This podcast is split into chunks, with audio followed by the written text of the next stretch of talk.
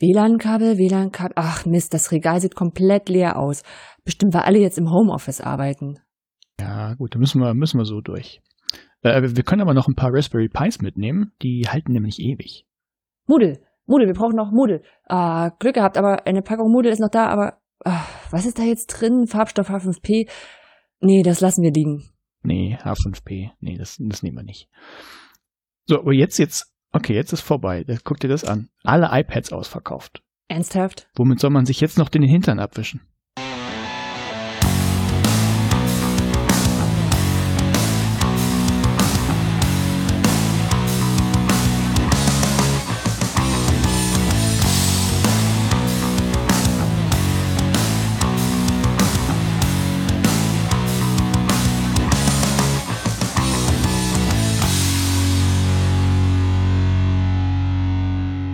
Bildung alt entfernen, Folge 25 vom 28. März 2020, direkt aus dem Robert-Koch-Institut der Bildung. Mit mir heute wieder dabei mein Antikörper Oliver Tacke.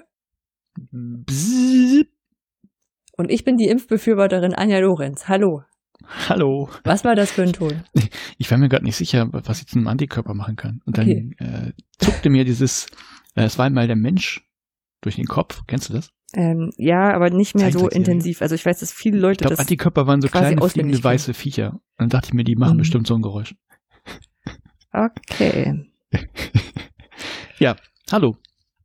Na? Wie geht's? da sind wir noch nicht, Anja. Wir nehmen, wir nehmen ja heute getrennt auf. Wie sonst auch. ähm, und Genau, wie geht's mal später? Dann, dann haben wir auf die letzte Folge Kommentare bekommen. Genau. Und zwar einerseits von Boni nochmal, und der hatte ich schon mal in einem Podcast von äh, mit, mit Matthias Fromm gehört, wo du, wo ja. ich dachte so, Mensch, Mensch, du hattest vor mir schon andere Podcasts? Ich war mal Gast, ja, schon, schon lange her, zehn Jahre oder so.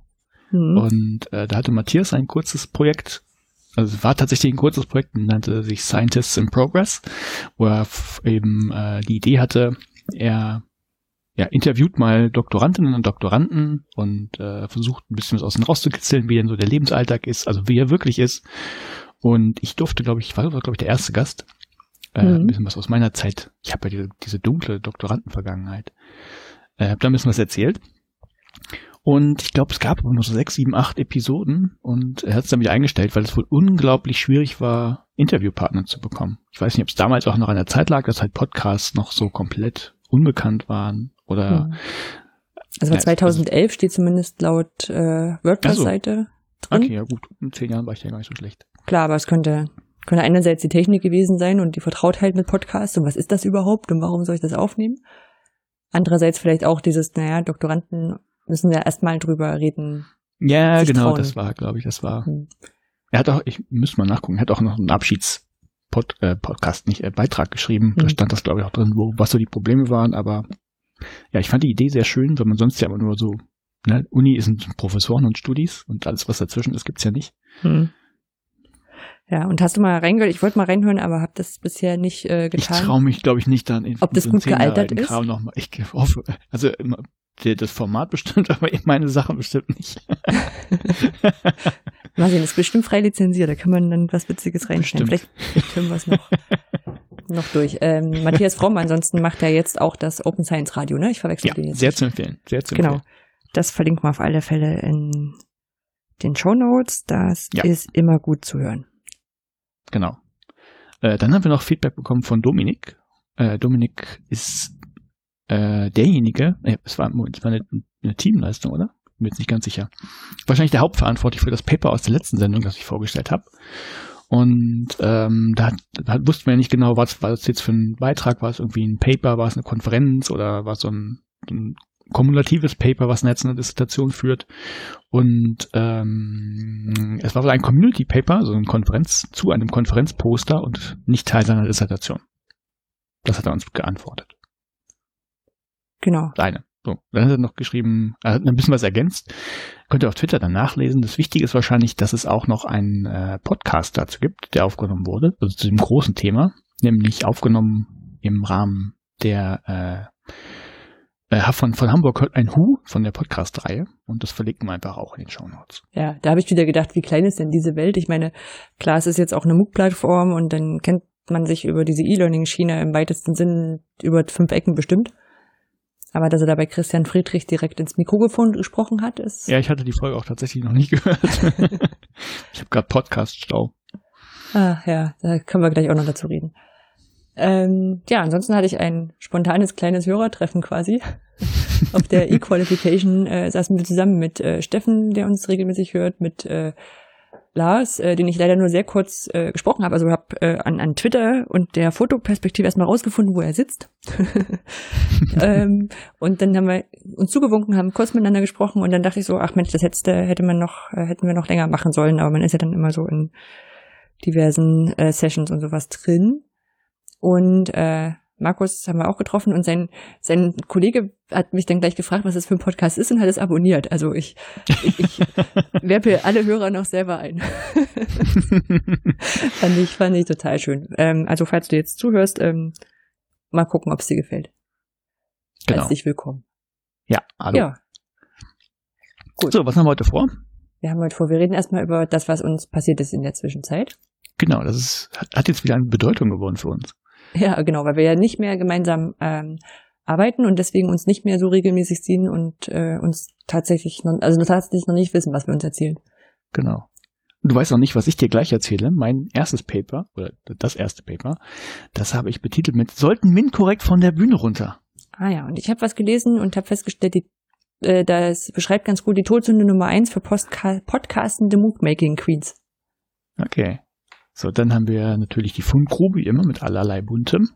Ähm, dann haben wir was aus dem Bereich Politik. Da geht's verstärkt um äh, Corona und äh, äh, noch eine Aktion von Wikimedia, öffentliches Gut, öffentliche Gelder. Mhm. Dann haben wir tatsächlich Veranstaltungstipps. Ja. Und eine Weltverbesserungsidee. Äh, genau. Gibt's ja aktuell auch einiges. Ja. So, dann erzähl mal. Dann erzähle ich mal, dass ein bisschen was hast du wahrscheinlich über Twitter schon mitbekommen. Äh, das, das erste ist nämlich ich habe einen neuen H5P-Inhaltstyp rausgebracht. Der heißt Pick the Symbols und äh, ja, war letztlich eine Auftragsarbeit von der Schule in Bubendorf in der Schweiz. Und ähm, ja, war letztlich eine Auftragsarbeit, weil es eigentlich nur, also irgendwann war das Geld alle, ich habe es trotzdem fertig gemacht, also war es so teilfinanziert, so 50-50 ungefähr. Der ist aber frei verfügbar, der ist jetzt noch nicht offiziell erschienen, aber wer will, kann sich ihn schon lang ausprobieren. Ist einfach dafür da, man kann Text eintippen äh, als Lehrender und dann sagt man, ähm, welches jetzt hier relevanten Zeichen sind, die gefunden werden sollen oder gesetzt werden sollen. Also um, Punktuation, Komma, Punkt, Ausrufezeichen. Ja, genau, genau. Ja. Zeichen, Komma, Punkt. Und dann packst du einfach, sagst du, Komma soll drin sein, Punkt soll drin sein, Ausrufezeichen und dann macht H5P den Rest. Das heißt, das passt den Text und überall äh, in jede Lücke kann man halt im Prinzip dann nachträglich anklicken als Schülerin und Schüler und kann sagen, da muss jetzt ein Komma rein oder muss ein Ausrufezeichen rein oder vielleicht auch mehrere Symbole hintereinander. Hm.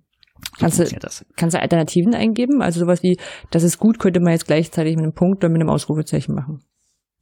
Dass du zwei richtige Antworten hast? Ähm, ähm, ähm, ähm, ähm, nee.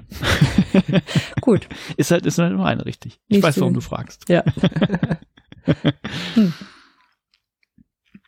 Nee, genau, das, äh, das ist rausgekommen. Dann hat die Uni Freiburg auch was finanziert, allerdings komplett. Das ist eine Funktion, die wünschen sich, glaube ich, einige zumindest, haben mich mehrere schon davon äh, mich danach gefragt.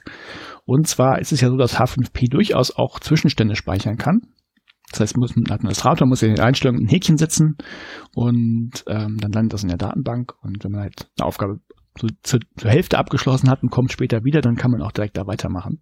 Ah. Muss man aber halt eingeloggt sein für und viele benutzen ja dann doch eher so ein WordPress, wo sie jetzt nicht noch Nutzerverwaltung machen wollen oder können und hätten das trotzdem ganz gern und das haben die jetzt finanziert. Das heißt, äh, man muss nicht mehr eingeloggt sein, sondern wenn der Admin das aktiviert hat, dann reicht es, wenn man auf die Seite geht, dann wird das im Browserspeicher gespeichert. Und wenn man später wiederkommt, holt er sich das halt aus dem Browser. Wird das im Browserspeicher gespeichert, heißt in einem Cookie, der bei dir Nee, nicht in einem Cookie und das äh, in einem Local Storage. Das ist noch ein bisschen was anderes. Das heißt, der Server hat dann eine Liste an IPs oder was auch immer und die. Nee, braucht er nicht. Der guckt, der, der guckt einfach nur, wenn du nicht eingeloggt bist, ob was in deinem Browserspeicher drin steht, im Local Storage.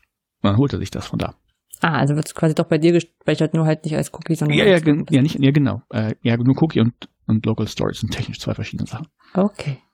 Mhm. Das reicht mir als Erklärung. Ja.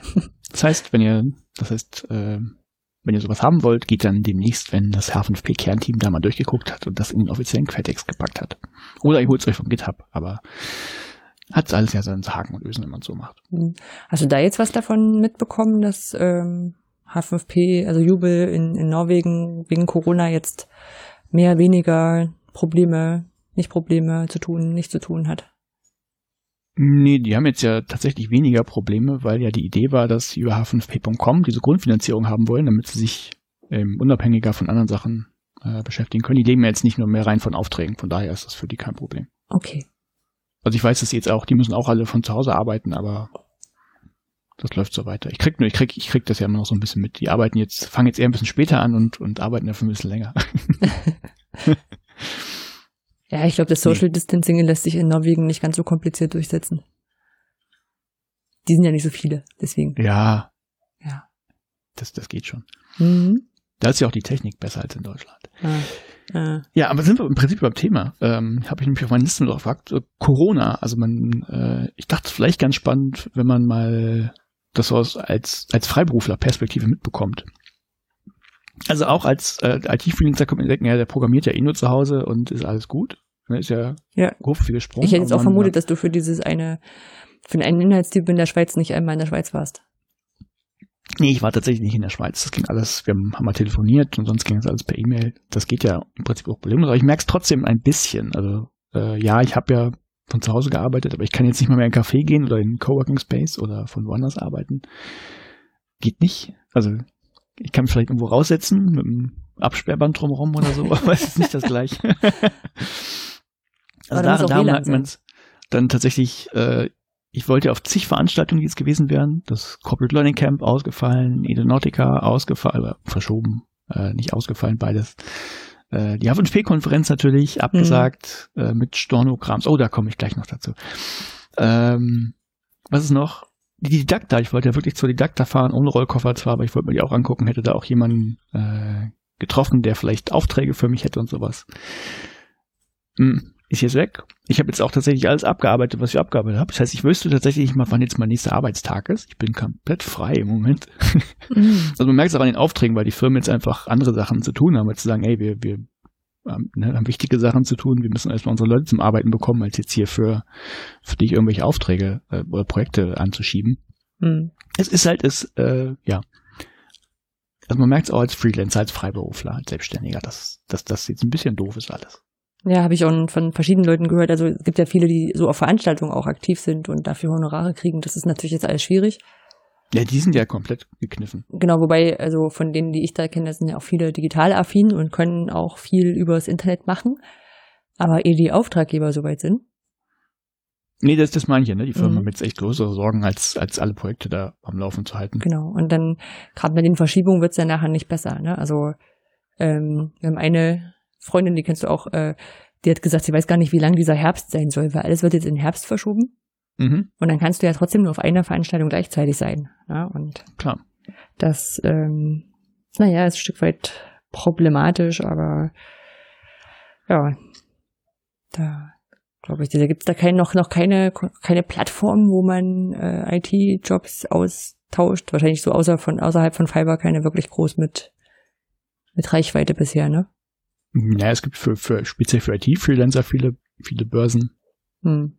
Ne? Also wo du dich eintragen kannst, dann tragen die Leute Projekte ein und dann finden sie sich dann auf verschiedenste Art und Weise. Aber also wie gesagt, die Aufträge, die, die, die Projekte verschieben sich jetzt einfach, ne? weil alles ein bisschen länger dauert, Kommunikation ist ein bisschen träger. Hm. Und wahrscheinlich musst du dann auch ein bisschen aktiver drauf zugehen, während die Leute eher so auf dich zugekommen sind. Ja, es wird, ist für mich jetzt, für mich ist das jetzt alles noch so, nicht halb so wild. Es gibt echt Leute, die sind ja, ja. schlimmer dran. Aber ich dachte mir, ne, also ich, auch ich merke es tatsächlich. Mhm. Das wollte hm. ich einfach nur sagen. Ähm, so, dann habe ich noch einen Punkt. Das habe ich beim letzten Mal ja schon breit getreten. Es gibt da eine Firma, mit der ich überhaupt nicht klarkomme. Die heißt Opodo und ich komme immer noch nicht mit ihr klar, denn die H5P-Konferenz ist abgesagt. Also habe ich auch meine Flüge stornieren wollen. Mhm. Was nicht so einfach ist bei Opodo. Also ich hatte beim letzten Mal schon erzählt, dass es überhaupt erstmal ein Akt ist, da jemanden zu erreichen, per Telefon und so weiter und so fort. Habe ich diesmal gar nicht probiert, weil ich diesmal schlauer war. Ich wusste ja schon, wie die drauf sind. Ich habe mal auf Twitter geguckt. Da sprechen Leute von sieben Stunden in der Warteschleife mhm. oder zwei bis drei Stunden in der Warteschleife. Dann legen die aber einfach auf. Mhm. Also solche Sachen. Und ähm, ich habe es natürlich über Twitter probiert und dann antworten die auch und die haben mir gesagt, ähm, dass die, die, die Kunden sind die Top-Priorität bei Apollo. Mhm. Also wirklich, ne? Das ist das Kunden geht über alles. Die und war wenigstens ein Tippfehler drin, um es authentisch mehr, zu machen, Kunden, oder ist hm? War wenigstens ein Tippfehler drin, um es authentisch zu machen und nicht so auszusehen, als wäre es gerade Copy and Paste aus den Standard. nee. Nee, das und sie verweisen dann einfach noch auf eine Infoseite und die Infoseite hatte ich natürlich aber auch schon gesehen. Da steht im Prinzip, also das, das ist, das ist echt schon perfide. Also es ist ja nur ein Reisedienstleister, ne? Also mhm. die, die bucht man, wenn man eben zu faul ist oder wenn die, so wie ich, die haben halt, äh, ich brauchte halt eben mehrere Fluglinien und dann brauche ich nicht zu jeder Fluglinie einzeln rennen, sondern die machen das gebündelt für mich und ich buche dann nur einmal, habe einen Ansprechpartner. Die sagen dann, pass auf Leute, äh, hier ist mal eine Liste von Fluggesellschaften, ihr könnt euch ja direkt bei denen melden und das da stornieren und so und so weiter. Mhm. Wo ich denke, äh, nein. Wofür ne, ich habe ich denn das bei euch gemacht, weil ich genau das nicht machen wollte, wenn sowas eintritt. Ja. So, und dann gibt es ja sowas wie Reiseversicherungen, die man ja auch abschließen kann. Das ist, so witzig. Da ist natürlich auch gleich noch ein Hinweis dazu. Äh, es gibt bei, ich weiß gar nicht, ob ich die habe, aber es gibt bei Opodo eine ähm, äh, also Rücktrittsversicherung? ja, ja, genau. Die heißt, ah, wie hieß die denn? Ähm, ähm, ähm, ähm, rundum sorglos? Ja, rundum sorglos im Prinzip, ähm, egal aus, also storniere egal aus welchem Grund. Mhm. Ich krieg den englischen Begriff jetzt nicht zusammen, das war natürlich ein toller Begriff.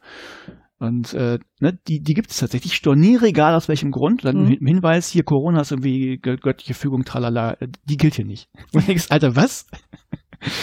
so, und ich habe sie jetzt einfach, es sind, falls euch interessiert, es wären 750 Euro gewesen. Ich habe die jetzt einfach abgeschrieben gedanklich, weil ich nicht glaube, dass ich die in meinem Leben von Opolo jemals wiederbekomme. Ja. Oder nicht zu vertretbarem Aufwand. Also bucht einfach bei dieser beschissenen scheiß Firma nicht. Mhm. Brauchen wir nicht piepen, ist mir egal.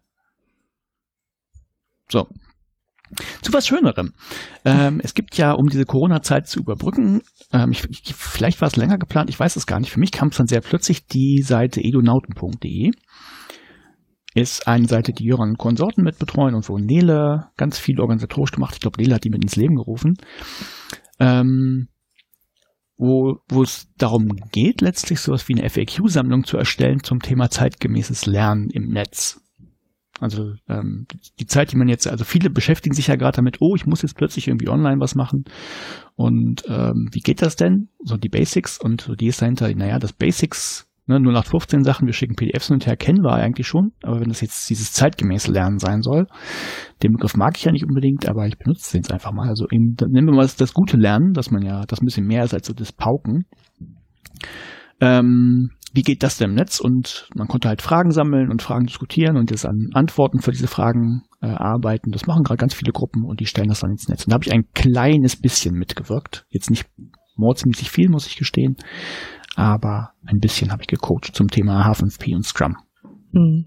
Gecoacht wäre auch schon zu viel. Ich habe da ein paar Fragen mit beantwortet. Ja also ein bisschen kurios, am Anfang, es gab so eine Fragensammlung und da war irgendwie auch eine Frage drin, hier, wie kann man denn Kahoot und Learning Apps und H5P und sowas, also alles, was so Richtung behavioristisch angehauchte Sachen äh, geht, äh, geht. Wie, wie kann man die denn ähm, ja, im zeitgemäßen Lernen benutzen? Und die Frage gab es und dachte ich mir, gut, das ist ja spannend, dann kann ich das ja mal aufmachen, aber die Person scheint sich nie wieder eingeklinkt zu haben. Hm.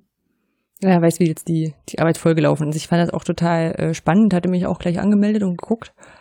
Aber es hat mich dann, ähm, also die, die Arbeit außerhalb des Ganzen hat mich dann dazu gebracht, dass ich sage, ich helfe wahrscheinlich nicht wahnsinnig viel, wenn ich Kurzsachen mache, wobei natürlich immer der Aufruf kam, man kann jetzt noch quer einsteigen und das tun, mhm. aber ähm, habe es leider nicht so wirklich geschafft und ich habe dann gedacht, so wenn eher ich mich jetzt dauernd drüber ärgere, dass ich nicht mehr machen kann, mache ich da für mich einen Haken drüber, beobachte das von außen und finde es trotzdem gut. Ja. Also ich fand, äh, bin auch gespannt, was da jetzt als FAQ-Sammlung rauskommt. Mhm. Ähm, ja, nee, finde es auch ganz cool, dass man so zumindest für die Aeronautica so eine kleine Kompensationsaktivität ähm, quasi hat für, ich sag mal so, gerade für die Leute, die sich so im Bereich zeitgemäße Bildung und wie kann man denn alles noch besser machen ähm, mit den Mitteln, die wir heute haben, beschäftigen können, weil aktuell, ich sag mal, ist ja vieles erstmal so am äh, Betrieb am Laufen halten und kleine Schritte gehen. Mhm. Ja. Ja. Ja.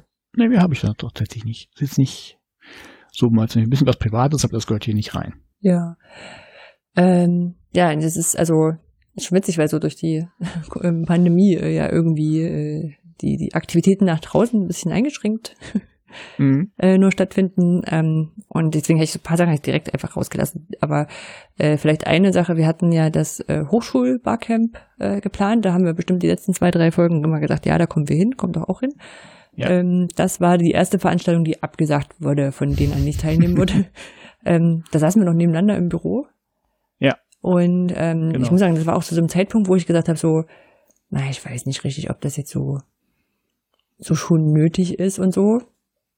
Und aber letztendlich stellte sich natürlich heraus, dass es äh, es muss auf gar keinen Fall, ähm, mh, hm, soll ich sagen, übervorsichtig wahrscheinlich war. Na, also nee, ist schon okay. Das Risiko einfach damit einen Fehler zu machen, ist äh, hätte ich als Veranstalter wahrscheinlich auch nicht eingegangen. Ja, ja ähm, wir haben dann äh, gesagt, okay, aber es sollte Schwerpunkt Podcast sein. Da haben wir doch die Möglichkeit, das online zu tun. Mhm. Und ähm, deswegen hatte ich mit äh, Christian Friedrich und Katharina Schulz hatte ich in äh, Podcast aufgenommen. Und der ist ja. drüben im Open Education Radio Folge 33, werden wir verlinken.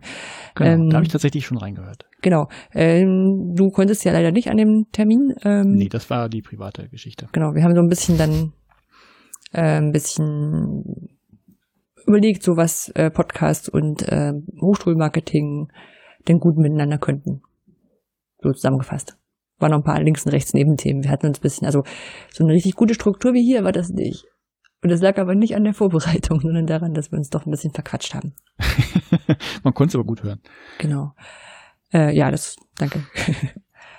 genau, ansonsten ähm, bin ich jetzt hier seit zwei Wochen im im Homeoffice, da komme ich gleich nochmal später äh, dazu, aber ich dachte, vielleicht ist es ja interessant, äh, was an der TH Lübeck da gerade dazu passiert.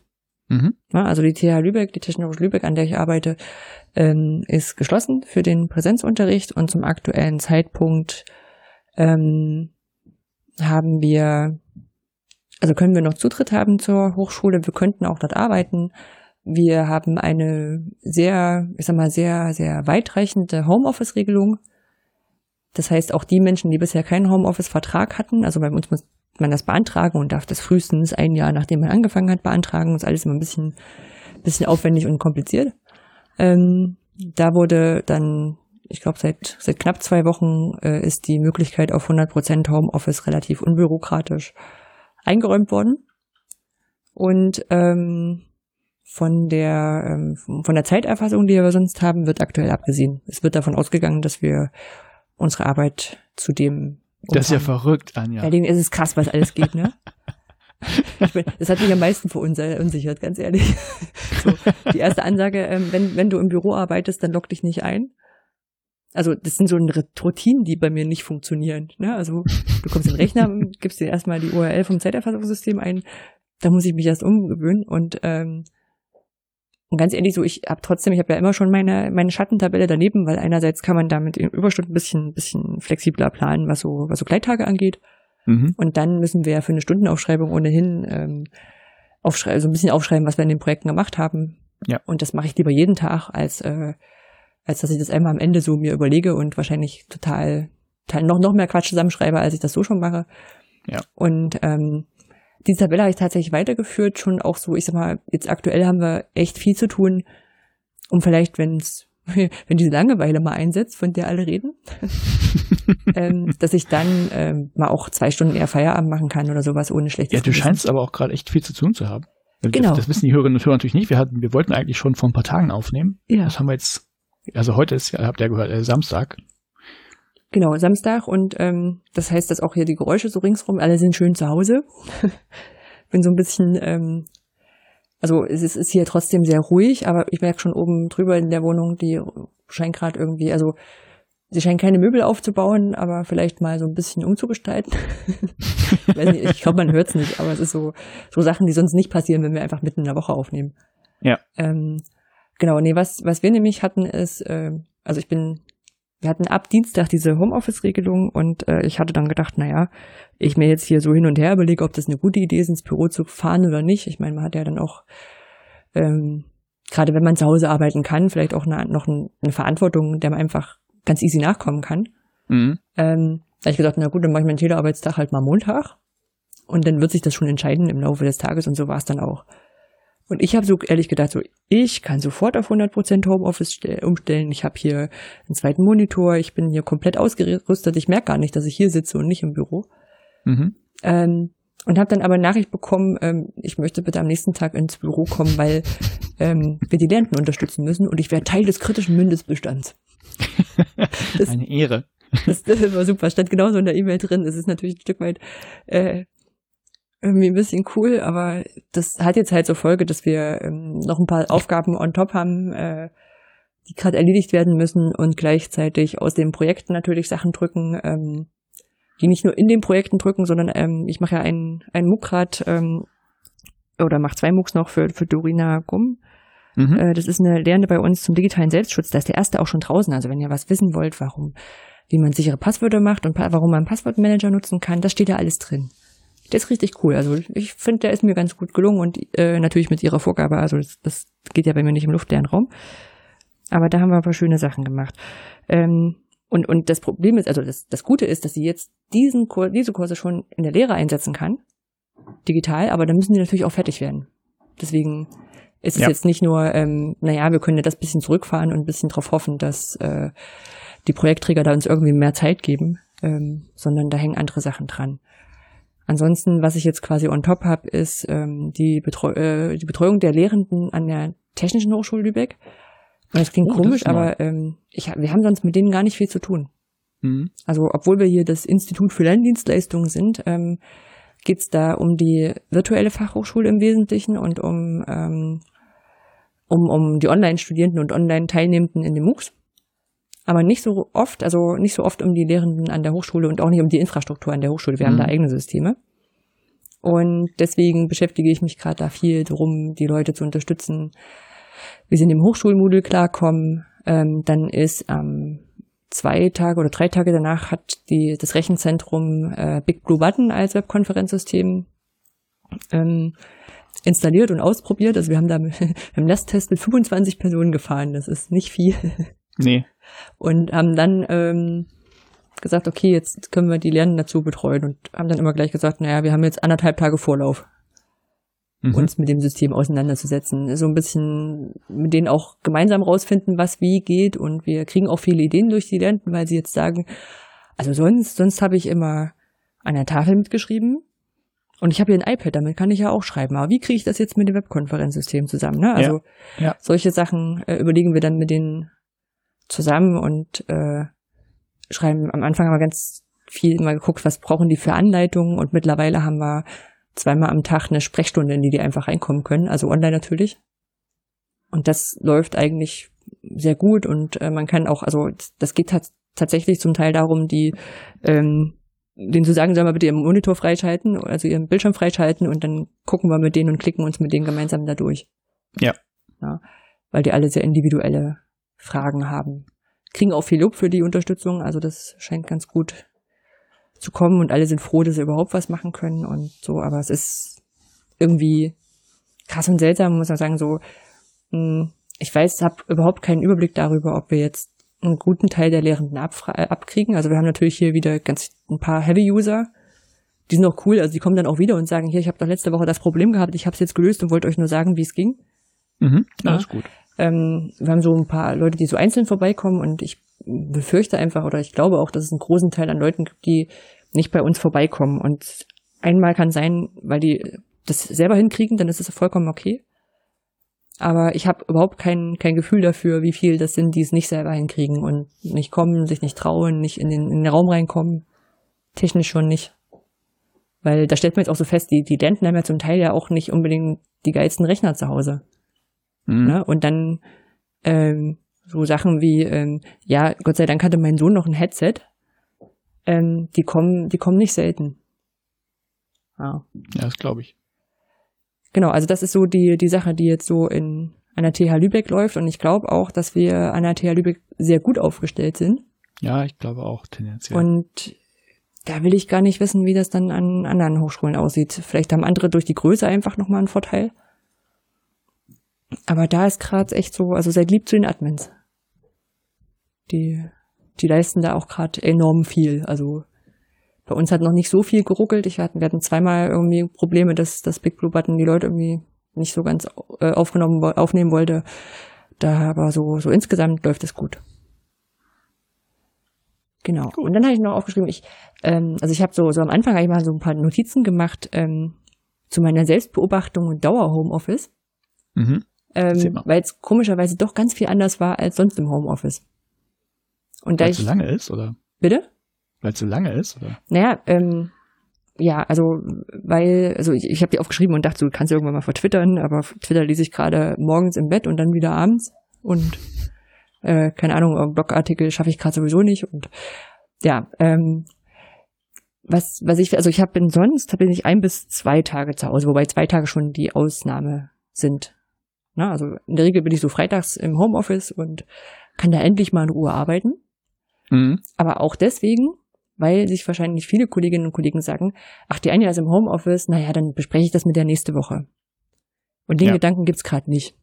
Ja, kommt so. dann sofort. Und dann ist quasi jede, jeder Gruppenchat in, äh, in, in dem, dem Messenger ist, äh, ist eine, ein Meeting quasi. Das läuft dauerhaft und mit sehr unterschiedlicher Aufmerksamkeit. Also mal ballern alle rein und mal geht's Ruhe und mal ist einer nur. Und ähm, ich habe bereits am ersten Tag, wo ich das festgestellt habe, ich gedacht, okay, also Skype wird bei mir jetzt erstmal die Notifications stumm geschalten. Ja, die hatte ich eh nie an.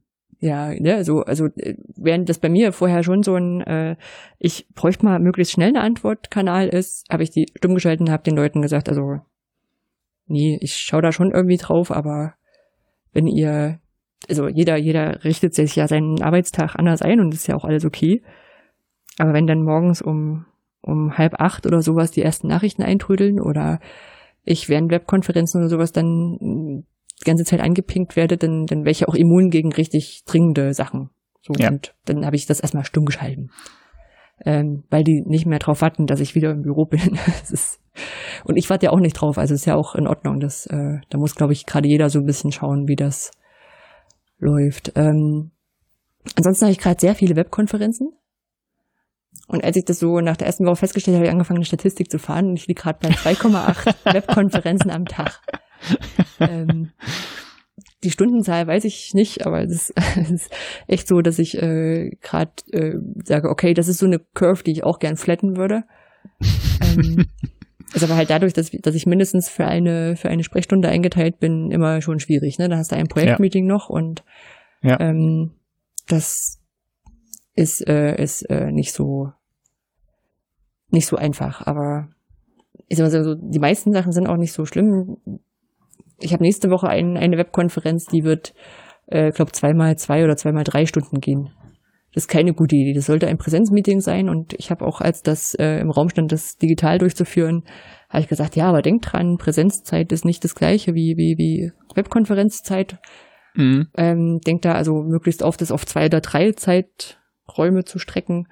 Und ja, wir haben jetzt eine Stunde Pause dazwischen. ist, okay. ich weiß es nicht so richtig, mal gucken. Aber äh, wie das so läuft und Ansonsten habe ich festgestellt, äh, wir sind ja hier zwei Menschen im, im, im lokalen Homeworking Space. ähm, und das klappt äh, über, äh, äh, überraschenderweise sehr gut. Also auch wenn wir beide Webkonferenz haben. Ähm, weil das, also einerseits habe ich das Gefühl, dass so die, die Toleranz steigt von den anderen mhm. Leuten in der Webkonferenz. Also da läuft auch so mal irgendwo, irgendwo läuft ein Kind rum oder muss kurz nochmal was, was nebenbei noch äh, regeln oder sowas und oder spricht halt noch jemand im Hintergrund und erklärt Matrizen. Ähm, da kann man natürlich so die Mute-Taste zwischendurch drücken, aber es ist, glaube ich, so, äh, das läuft insgesamt sehr gut. Und dabei habe ich auch festgestellt, dass so ein, so ein Kopfhörer mit Bügeln nochmal eine andere Awareness-Funktion erfüllt. Also äh, Kai hatte erst ein, ein, ein, ein, die In-Ears drin. Also. Mhm. Und dann wusstest du nicht, wann er. Und dann habe ich mit ihm, genau, dann habe ich einerseits mit ihm gesprochen und andererseits hat er auf einmal losgesprochen, hat nicht mich gemeint und das, also, äh, er hat jetzt auch Kopfhörer mit Bügeln. äh, aber auch, weil da natürlich das, das Mikrofon besser ist und auf Dauer meint er auch, dass es gut ähm, funktioniert. Ähm, ist natürlich auch Ja? Ja. Ähm, was ich, was ich natürlich auch, äh, was irgendwie auch, auch cool ist, ist, äh, mein, sonst kriege ich das ja immer nicht so mit, wie, wie Kai so auf Nachhilfe ist und, und agiert und so. Der macht das alles auch online, äh, so, so zwei bis drei Termine am Tag. Also hat da eigentlich auch ganz gut zu tun. Ähm, und ich finde das total, äh, total cool, wie er so die Schülerinnen und Schüler durch irgendwelche frei verfügbaren Tools und Seiten lotst und äh, dann kannst du hier mal noch bei der ZUM gucken und hier kennst du Serlo und ja. ne, das Video äh, von, von Daniel Jung dazu. Und jetzt hat er ja bei uns auch diesen, diesen Vorkurs Mathe gemacht, da kann er schon auf Sachen verweisen und so. Das ist, ist schon cool. Ja, das ist gut. Ja, und ansonsten ja, sonst ist ja so ein, so ein Homeoffice-Tag ist ja eher so ein, so, ich sag mal so einen Tag die Woche, der ist mal easy und dann machst du, ent, also bei mir geht es entweder so, dass ich einen kurzen Tag mache oder einen sehr, sehr lang. Und das ist aber halt mal einer und dann ähm, im Büro steht man ja auch mal auf und geht zu Kollegen, hat ein Meeting, ne? da ist irgendwie sehr viel mehr los. Ähm, und ich habe tatsächlich angefangen, diese Sachen, die ich sonst auf äh, Konferenzen vor allem immer total albern fand, diese belegten Pausen, mhm. äh, mache jetzt hier manchmal. Also mach so ein, so ein YouTube-Video an und dann einmal strecken und, und sowas. Und ähm, weil man so merkt, wenn man es wenigstens, also wenn man das wenigstens kurz macht, das, es geht doch ein ganz schönes Stück besser. Ja. Äh, Fitnessstudio hat ja auch gerade zu. Ähm, und ansonsten ähm, stehe ich hier dann auch aktiv auf und sage so, okay, jetzt gehe ich mal eine Stunde raus. Und wenn es ja einfach nur fast sinnfrei durchs äh, Gelände gehen ist, ähm, man braucht es ja doch. Natürlich alleine mit Abstand. Ähm, genau. Und ich fahre nicht mehr ins Büro, das heißt, ich muss gucken, wann ich Podcasts höre. Ich gehe auch nicht mehr im Fitnessstudio. Ne? Also das, das ist auch noch so ein Punkt. Äh, wir haben jetzt angefangen zum, zum Abendessen regelmäßig den ähm, Corona-Update-Podcast äh, mit Christian Drosten zu hören. Hörst du den? Nee, höre ich nicht. Äh, hast du schon mal eine Folge gehört oder hast du? Nee, ich habe noch gar nicht rein. Ich weiß, nee. es ist irgendwie, soll wohl die Krone der Podcasts im Moment sein, aber also, ich habe zu viel. Ich habe den vor, ich glaube, zwei Wochen angefangen.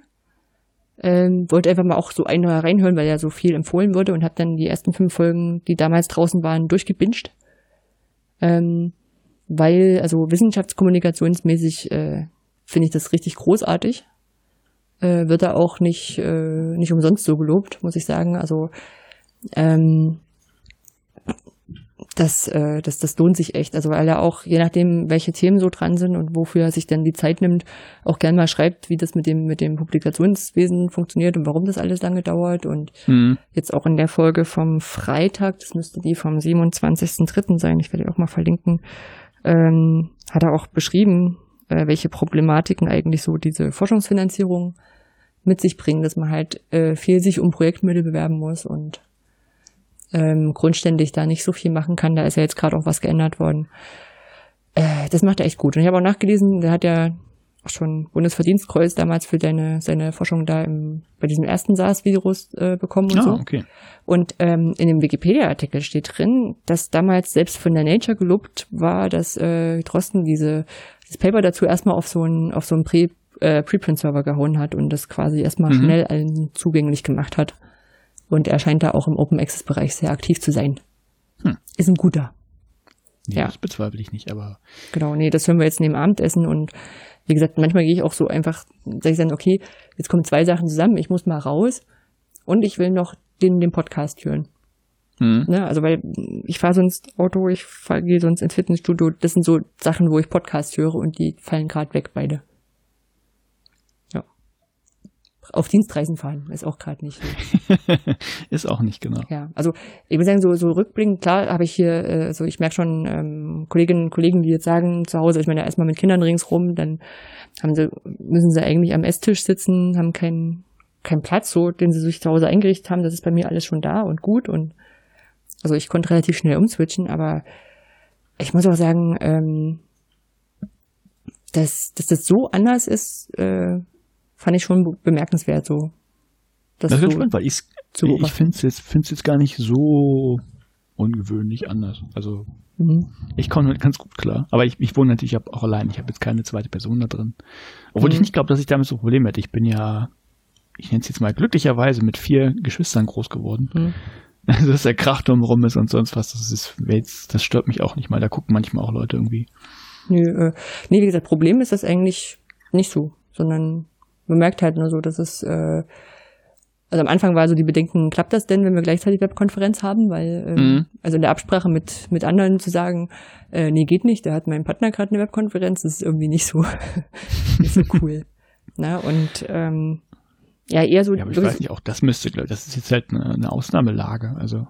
Ja, ja, nee, das, das finde ich auch so. An manchen Stellen, ähm, aber da kommen wir vielleicht dann nachher nochmal zu. Du hast, glaube ich, Richtung Politik noch was zu Corona geschrieben. Mhm. An manchen Stellen sage ich auch so, also muss man sich vielleicht auch nicht ganz so heiß kochen. Ne? Also auch, ähm, ich wurde ja dann gebeten, in die, in die Hochschule zu kommen, wegen dieser ähm, Ad-Hoc-Support für die Lehrenden, das abzusprechen. Und dann war ich in der Hochschule und habe äh, drei Webkonferenzen dort gehabt und ein, ein kürzeres Treffen zu überlegen, was wir tun. So, und dann habe ich gesagt, okay, jetzt gibt's da eigentlich keinen Grund für mich, äh, die nächsten Tage auch hierher zu kommen. Ja. So, ne, und bin dann wieder auf Homeoffice gewechselt, habe noch an meine Tür einen Zettel gehängt. Ähm, einerseits mit dem Hinweis, dass mein Telefon weiterleitet, das tut sonst in der Regel auch nicht. Mhm. Wobei das gar nicht so viel genutzt wird und dass ich im Bedarfsfall einfach in 30 Minuten im Büro sein kann. Ja. So, und dann ist gut. Also eine andere Kollegin, die jetzt nochmal im Büro war, also in meinem äh, Büroraum oder in, unserem Büroraum drin, die hat mich dann nochmal angerufen, ob äh, meine Pflanze mit bewässert werden soll. Und habe ich gesagt, ja, kannst machen. Also es ist natürlich cool, wenn es klappt und so. Und ansonsten hätte ich das darwinistisch einfach gesagt. Lass sie sterben. Braucht man, brauchen hin, müssen hinterher Gartencenter auch neu finanziert werden. ja, ne, aber das ist schon, also klar ist es auf alle Fälle meckern auf hohem, also meckern auf hohem Niveau ist ja kein Meckern, sind Beobachtung. Also das möchte ich vielleicht nochmal noch mal betonen. Also alles, alles gut. Ich äh, habe gerade absolut keine Bedenken, dass, ähm, dass ich mich langweile. Wobei das schade ist, weil am Campus hat jetzt ganz viele Kurse freigegeben. ja, aber naja. Hm. Na gut. Aber ich beobachte auch mit sehr viel, sehr viel Freude die Aktionen, die jetzt zum Teil groß werden. Vielleicht. Welche meinst du da? Hm, vielleicht wollte ich später nochmal dazu kommen, aber okay, okay. auch so, was so, was so Streams und sowas angeht. Okay, ja gut, können wir machen. Gut, dann kommen wir zu den, den Papers. Ja. Paper Nummer eins. Sollten MinCorrect von der Bühne runter? Und? Was sagst du dazu? Naja, jetzt gerade mit äh, ähm, ähm Flatten the Curve. das auch, stimmt. Nee. Nein, äh, ich habe ja, ich habe gedacht, du kommst jetzt mit mit Batteridge oder so oder. Ach so, ja, natürlich, weil die Antwort immer nein ist. Ja, aber und vielleicht habe ich das antizipiert, dass du das sagst und dann ist es doch so. Ahaha, so jetzt weißt du gar nicht, was Sache ist. so soll's sein. Äh, nee, was, was machen denn MinCorrect? Was, für die Leute, die tatsächlich vielleicht MinCorrect nicht kennen, was machen die denn? Also einmal Podcast, aber was machen sie noch? Sie machen eine großartige Bühnenshow, also sie haben eine großartige Bühnenshow gemacht und machen bald die nächste, die wahrscheinlich auch sehr gut wird. Ja, ähm, was machen sie bei der Bühnenshow? Sie, sie stellen sich hin, erzählen den Leuten, warum es, also in der letzten Bühnenshow haben sie den Leuten erzählt, warum es, äh, also welche, welchen Schwurbel es gibt und warum das Quatsch ist. Mhm. Ähm, machen dort Experimente. Genau. Und ja, gesungen haben sie eigentlich nicht. Warum eigentlich was, was machen sie bei den Experimenten? Ähm, sie, sie, sie machen, ähm, naja, ich sag mal so mit Hausmitteln an vielen Stellen. Hm? Ähm, machen sie Experimente, die mal funktionieren und mal nicht. Um Sachen genau. zu demonstrieren. Genau, die, die demonstrieren die Sachen und erklären, wie die, wieso die funktionieren oder eben was, was dahinter steckt, mhm. wissenschaftlich. Genau. Und jetzt ist natürlich die spannende Frage, könnte man ja auch auf dem Video machen, ist das vielleicht besser? Als sich auf die Bühne zu stellen. Ja. Also lernen, also wenn es um den Lerneffekt geht, lernen Leute vielleicht besser, wie, wie, wieso das so ist, oder verstehen die Experimente vielleicht besser, wenn die auf dem Video kommen und nicht live gezeigt werden. Hm. Spannende Frage, ne? Und wenn die mit Ja beantwortet wird, müssten dann wenn korrekt von der Bühne runter. Das sind zwei unterschiedliche Fragen. Weiß ich. Nein, aber es, es gibt tatsächlich ein Paper, das hat den schönen Titel Comparing the Effectiveness of Online versus Live Lecture Demonstrations. Äh, geschrieben von äh, Greg Keston, Kelly Miller, Logan S. McCarthy, Christina Callaghan, Louis, oh, das ist jetzt französisch, Laurier, oder ist es schon für Englisch, Delorius, ich weiß es nicht. Jetzt alle von der Harvard University. Und äh, Paper ist erschienen am 29. Januar 2020 in Physical Review Physics Education Research. Mhm. Eingereicht am 3. Februar 2019, also hat ein lang, fast ein ganzes Jahr gebraucht, bis es rausgekommen ist. Stand aber nicht dabei, dass es zwischendurch überarbeitet werden muss oder so. Ist da und hat die schöne Lizenz CC by 4.0.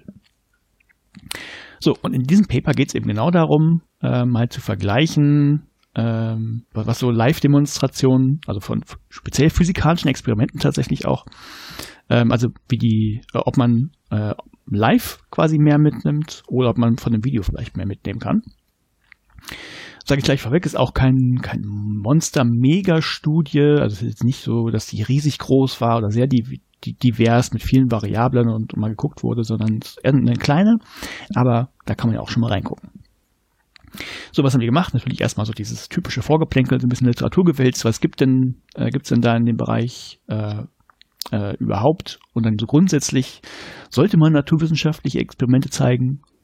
Antwort ja, weil es ist toll, es ist halt ein Erlebnis und man kann Sachen halt anschaulicher machen. Äh, die Probleme, die es dabei aber gibt, die sind nicht unbedingt immer lernförderlich. Also wenn du Demonstrationen machst, die, die können tatsächlich sogar zu Konfusion führen, das heißt zu Verwirrung und die Leute wissen dann vielleicht weniger als vorher. Das Problem ist nämlich, dass wenn du so ein, so ein Experiment gezeigt bekommst, was passiert, also gerade wenn du nicht weißt, was jetzt auf dich zukommt, du weißt ja gar nicht genau, worauf muss ich jetzt achten, ne, was mhm. ist denn beabsichtigt und gerade AnfängerInnen haben wohl Probleme damit. Das heißt, wenn die, ähm, also speziell in der Physik, wenn die noch nicht viel Erfahrung haben, dann, dann kann es sein, dass die durch so Demonstrationen tatsächlich eher verwirrt sind und falsche Sachen mitnehmen und lernen, als äh, wenn das anders gemacht worden wäre. Und da gibt es grundsätzlich so ein, eine, Good Practice, die, die wollte ich jetzt gar nicht erwähnen, die erwähne ich jetzt nur wegen des Kürzels, die sie trägt, die nämlich das Kürzel ILD. Nennt sich Interactive Lecture Demonstrations. Und letztlich nur das Prinzip, dass die Leute erstmal vorhersagen sollen, pass auf, ich zeige euch jetzt etwas, ne? das ist so das Szenario, was glaubt ihr denn, ne, was passiert? Dann zeigt man das und dann lässt man die in Partner in Diskussionen einfach die Ergebnisse mal äh, durchkauen, erstmal, bevor es dann äh, aufgelöst wird. Also letztlich so, so ein bisschen Think Pair Share äh, vom Prinzip her. Ist jetzt eigentlich irrelevant, aber weil es ILD die Abkürzung ist. Ja. dachte ich mir, erwähne ich Wie das mal. Institut für Lerndienstleistungen. Wie das Institut für Lerndienstleistungen. Genau. Ja. So, ähm, ja, also ja, erstes Problem, eventuell nehmen die halt das Falsche mit, wenn die auf was Falsches geachtet haben oder wenn irgendwas nicht zu sehen war. Das zweite äh, Problem ist natürlich, das Ding muss häufig aufgebaut werden, so ein Experiment. Äh, es muss irgendwann abgebaut werden. Es gibt Materialkosten, kostet halt unglaublich viel Zeit und Ressourcen einfach. So der zweite große Nachteil. Noch so eine Idee, warum man auf das Thema Video kommen könnte. So, jetzt speziell, jetzt kennst du ja auch große Hörsäle in Universitäten. Also ich habe ja auch mal ein Semester lang Physik studiert und ich weiß noch, wie das war. Da saßen wir auch in so einem großen Hörsaal, im zweitgrößten Hörsaal der TU Braunschweig, ähm, der Bunker. Und ist halt so ein, ein Audimax in klein, also es passen bestimmt auch 500 Leute rein und du kannst dir vorstellen, wie es ist. Vorne ist ein Experiment irgendwie aufgebaut und dann sitzt du vielleicht irgendwie in der vorletzten Reihe, weil nicht genug Platz ist und dann sollst du dann noch irgendwie was erkennen, was da passiert. Mhm. Ne, ist schwierig. Also mittlerweile wird es wahrscheinlich auch schon, wahrscheinlich schon mit Kameras dann nochmal irgendwie auf eine Leinwand geworfen oder so, aber so, so war das halt. Das heißt, du siehst, siehst im Prinzip eh nicht äh, so viel. Dann das zweite, was du auch schlecht machen kannst häufig, das ist so ähm, direkte Vergleiche von Sachen. Na, sagen wir noch so ein, was weiß ich, ein Bewegungsexperiment in der Physik, das lässt du einmal irgendwie durchlaufen dann hast du es einmal gesehen und dann musst du es nochmal neu aufbauen, von vorne starten, dann könntest du quasi das irgendwie variiert nochmal sehen mit anderen Parametern. Das ist halt schwierig, so Sachen ne, gegenüberzustellen. Geht halt auch nicht live. Hm. So, deshalb ähm, ne, Video-Fragezeichen, bei einigen Sachen äh, ist es quasi trivial, da geht es nicht anders, wenn es irgendwie was, wenn es gefährlich ist, ne, du kannst die Explosion vielleicht nicht ähm, groß im Hörsaal zeigen oder wenn du Zeitlupe oder Zeitraffer brauchst, Ne, geht auch nicht, wenn du was Abstraktes brauchst, das kannst du ja auch schlecht live zeigen. Dann sowieso Video. Äh, aber jetzt die Frage, wenn du so ein, so ein klassisches Experiment hast, ne, dass man irgendwie auch live zeigen kann, was gut geht, ist es dann besser, das äh, auf einem Video zu zeigen oder in Präsenz. So, das war quasi das Vorgeplänkel. Jetzt haben sie gesagt, okay, ich die Frage ehrlich gesagt nur so halb, weil ganz ehrlich, du musst ja nicht oder entscheiden. Aber ja, kann man ja mal untersuchen. Hm? Nee, also, ja, du kannst, klar kannst du beides machen. Also die Frage mhm. ist, ist letztlich auch, wie viel lernen Studierende im Vergleich zwischen ja. Live-Darbietung und Videodarbietung? Mhm. Ne? Mhm. Mein Fehler. Das ist die erste Frage und die zweite Frage, die sie noch drangehängt haben, weil das heißt ja mal, live ist ja alles cool und es ist ein Event. Wie viel Vergnügen empfinden Studierende im Vergleich zwischen Live-Darbietung und Videodarbietung? Hm. So, die zwei Sachen haben sich angeguckt. Und äh, zur Methodik. Es gibt äh, wohl, habe ich mir sagen lassen, zwei relativ klassische Physikexperimente. Das eine heißt Shoot the Monkey und das andere ist High Road, Low Road. Äh, eigentlich brauchen wir den nicht, aber zumindest Shoot the Monkey fand ich, fand ich so witzig, dass ich es äh, kurz erklären möchte, was das ist. Ähm, also Shoot the Monkey ist ein Experiment. Du musst dir vorstellen, du hast einen, oder die, die, die Situation ist quasi, du bist Jäger und jagst einen Affen, der hängt an einem Baum. Der hängt einfach so runter von so einem Ast. Du hast dein Gewehr dabei und du zielst auf den Affen. Mhm.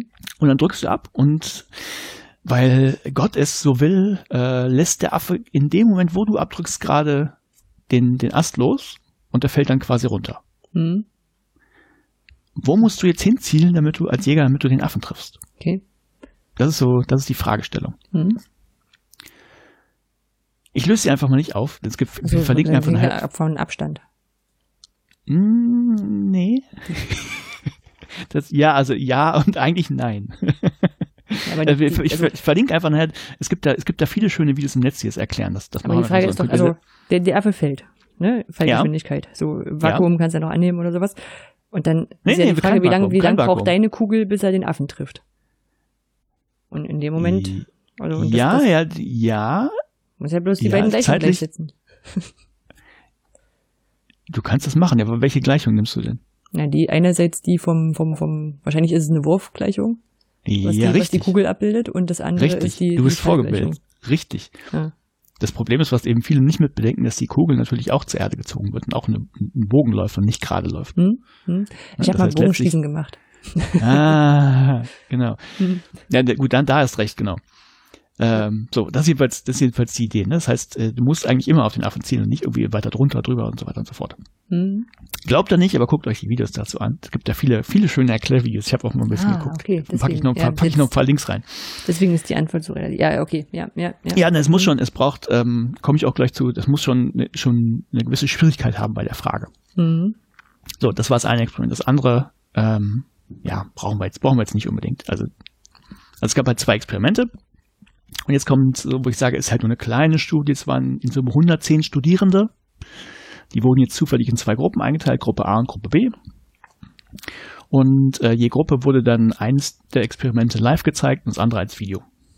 Mhm. Also nicht, nicht eine Gruppe nur live und eine andere Gruppe nur Video, sondern wirklich gemischt, einfach um, um da äh, das, die, die Gruppen, äh, den Gruppeneinfluss irgendwie rauszunehmen.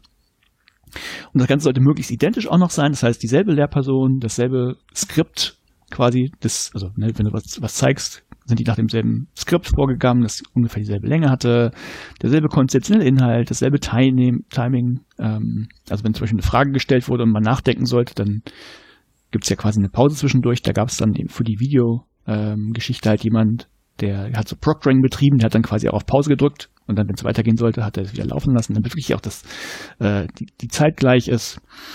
Äh, die sollten alle immer alle anderen Materialien weglegen. Ähm, so, es gab halt nur so ein paar, wohl so ein paar leichte Unterschiede, die halt dem Medium einfach geschuldet waren. Also ne, möglichst identisch das Ganze. Und dann haben sie Folgendes gemacht. Jeweils nach dem Video gab es erstmal so eine, eine offene Frage. Ähm, die lese ich einfach ja, kann ich vielleicht vorlesen. Write what you observed during the demonstration. Also schreibe auf, was du, äh, was du beobachtet hast während der, der Demonstration. Und äh, bitte sei gerne detailliert und beschreibe auch die physikalischen Prinzipien. Mhm. Also so einfach, um das offen einzusammeln. Äh, dann gab es halt noch für dieses Erlebnis so eine fünfstufige, also letztlich eine Likert-Skala äh, mit ähm, I really enjoyed this demonstration. Und da kannst du eben von kompletter Zustimmung bis kompletter Ablehnung als, als Option. Und äh, dann gab es noch eine Multiple-Choice-Frage äh, mit fünf Antwortmöglichkeiten. Und das waren eben, äh, jetzt kommen wir zu dem Punkt, das müssen halt knifflige äh, Fragen sein. Äh, und die, die sind, haben sich jetzt auch nicht für, für das Experiment aufgedacht, sondern die haben wohl schon lange mit, mit so Clicker-Fragen gearbeitet, mit Audience Response Systems.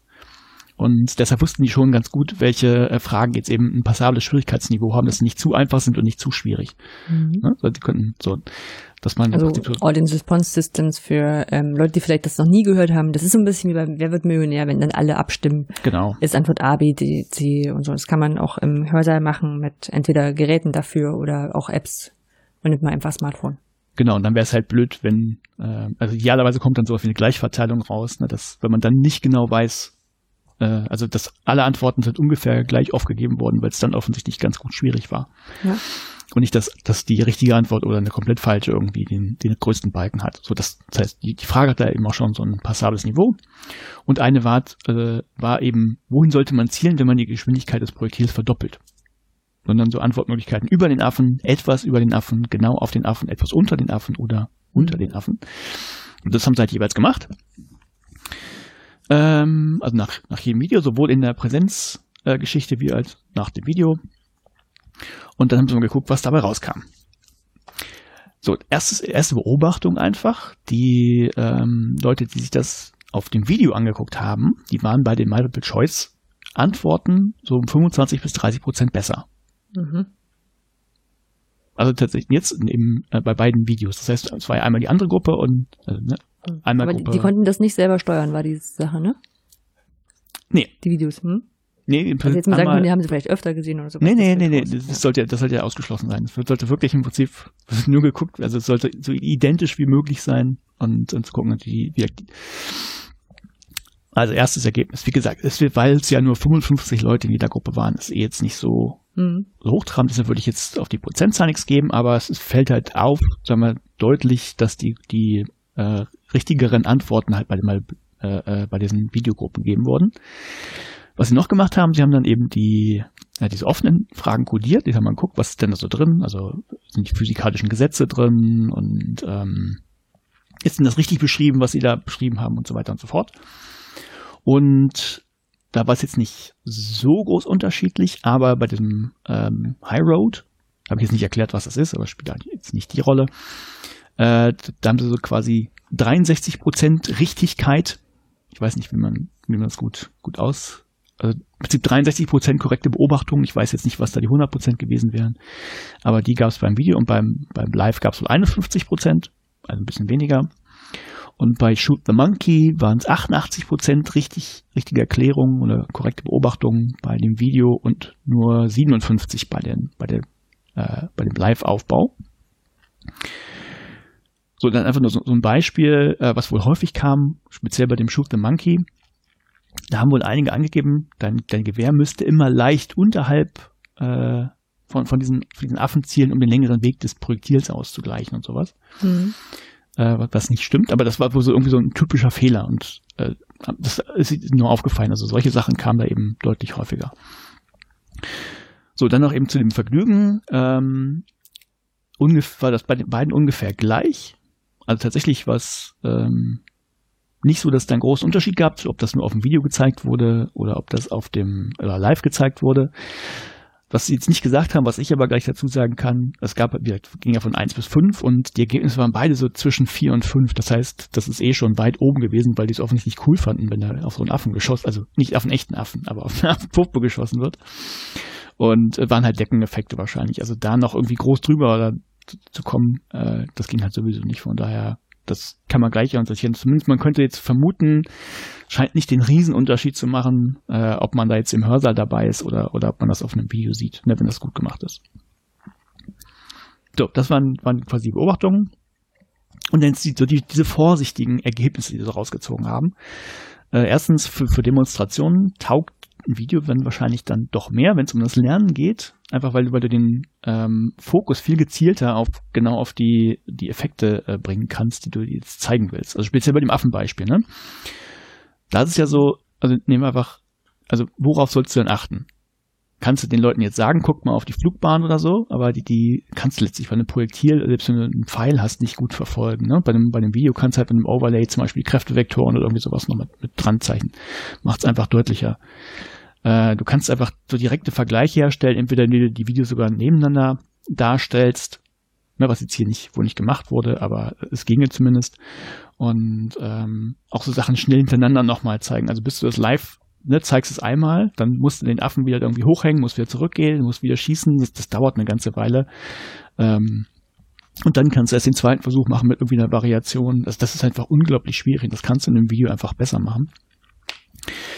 Also von daher sagen sie ganz vorsichtig, ne, für solche Demonstrationen, einfach weil man äh, die Aufmerksamkeit bewusst durch einen Bildausschnitt oder ähm, eben durch, durch Overlays oder wie auch immer genau auf das lenken kann, was halt wichtig ist, vermeidest du, dass du dir eben falsche Sachen anguckst, die du vielleicht nicht angucken solltest. Also du guckst halt auch wirklich genau dahin, wo du hingucken sollst.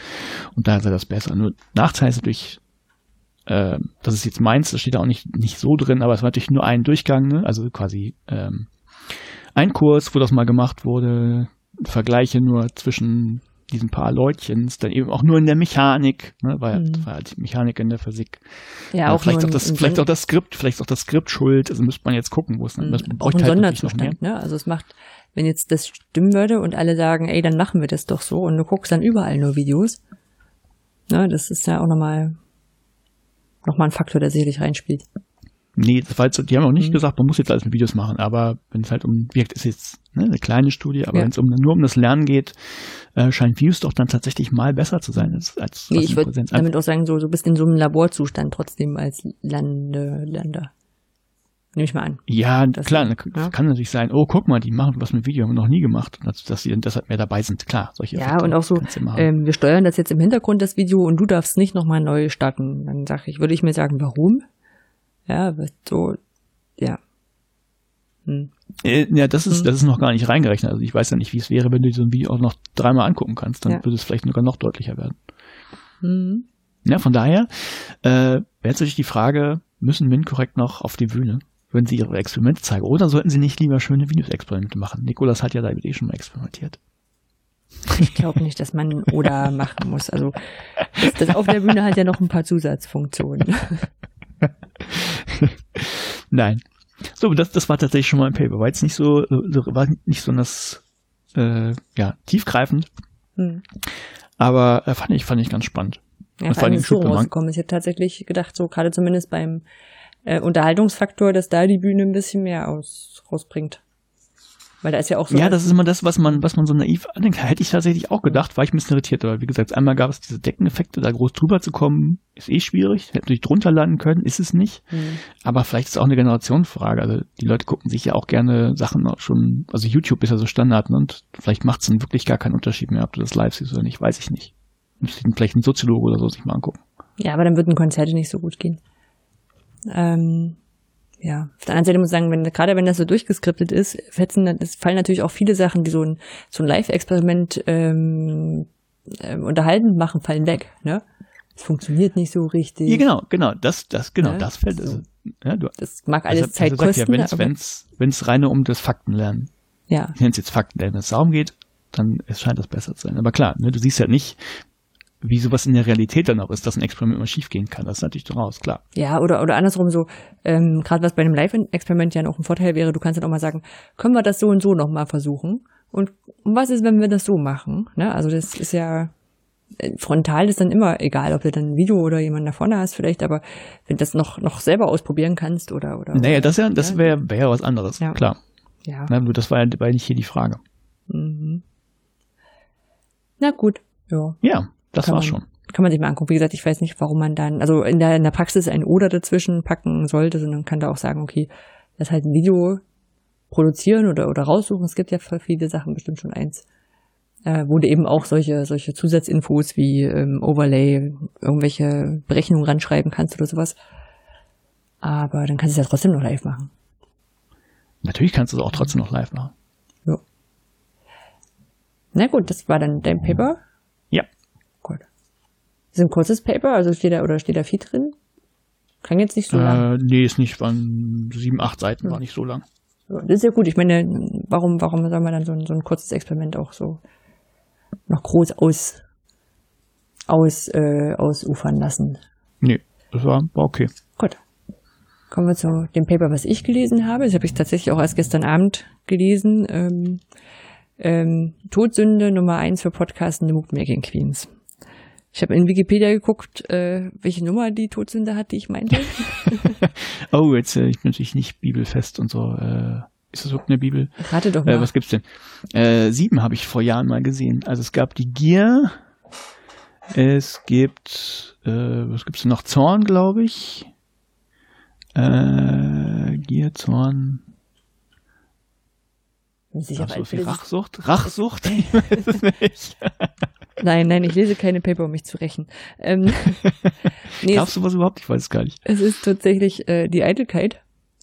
Eitelkeit, das, äh, okay. Äh, beim, beim so, man, ich habe ja so ein paar Paper, die ich irgendwo irgendwo hinspeichere erstmal und dann kurz vorher überlege, welches ich nehme und, und manchmal entdeckt man halt so eins und die haben einen, äh, kann ich schon vorwegnehmen, die haben einen MOOC auch betrachtet, der bei uns auf der Plattform läuft. Oh. Und dann habe ich gedacht, naja, dann wird es mich sowieso interessieren, dann kann ich es auch hier im Podcast erzählen. Ähm, ja, Eitelkeit. Genau.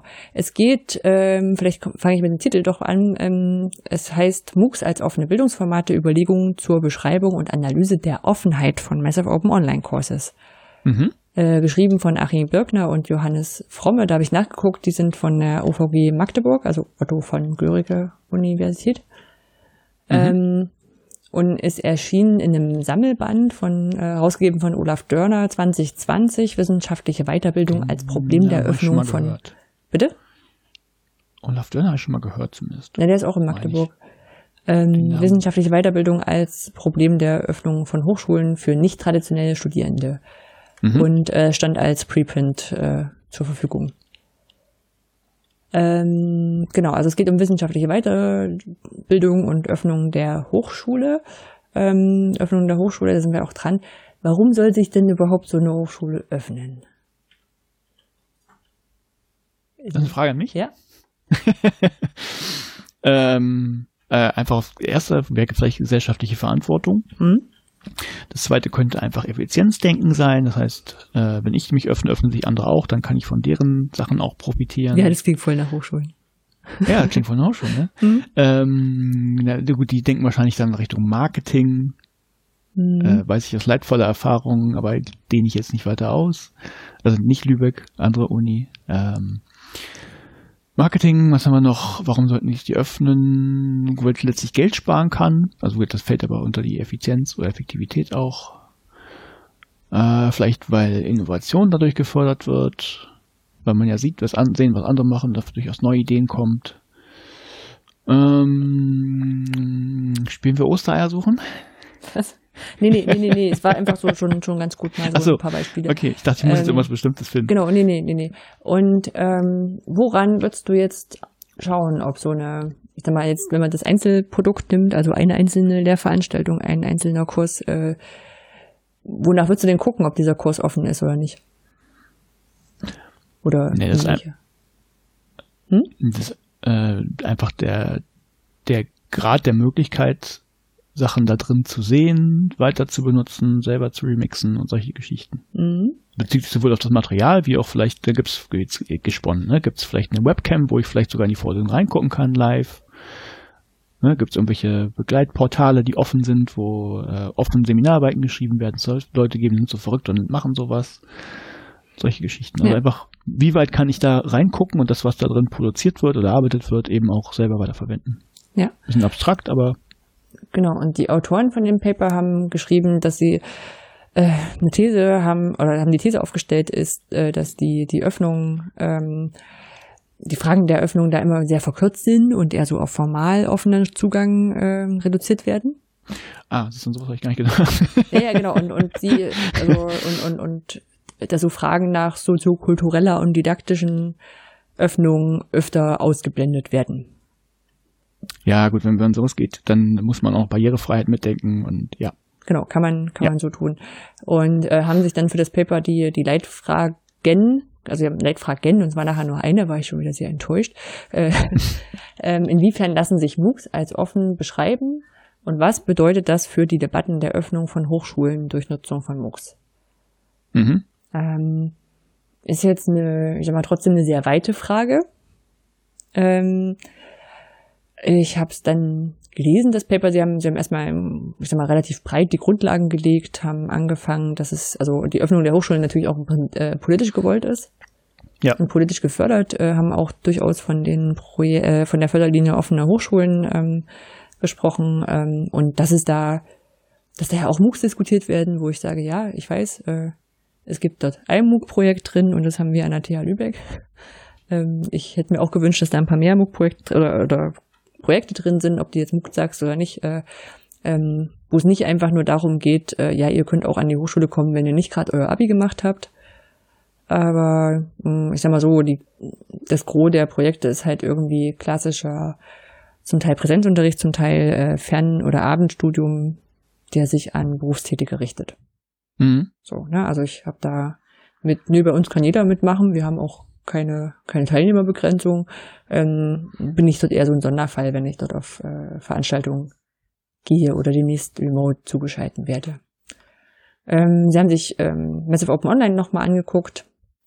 Ähm, da muss ich auch sagen, so war ich ein bisschen, bisschen toll. Sie haben auch so ein bisschen Kritik zusammengetragen, die ja so an sich äh, bekannt ist. Die Dropout-Quoten, die Betreuungsmöglichkeiten, Datenschutzaspekte, ähm, quantifizierter Lernfortschritt, relativ hohe Produktionskosten, solche Sachen.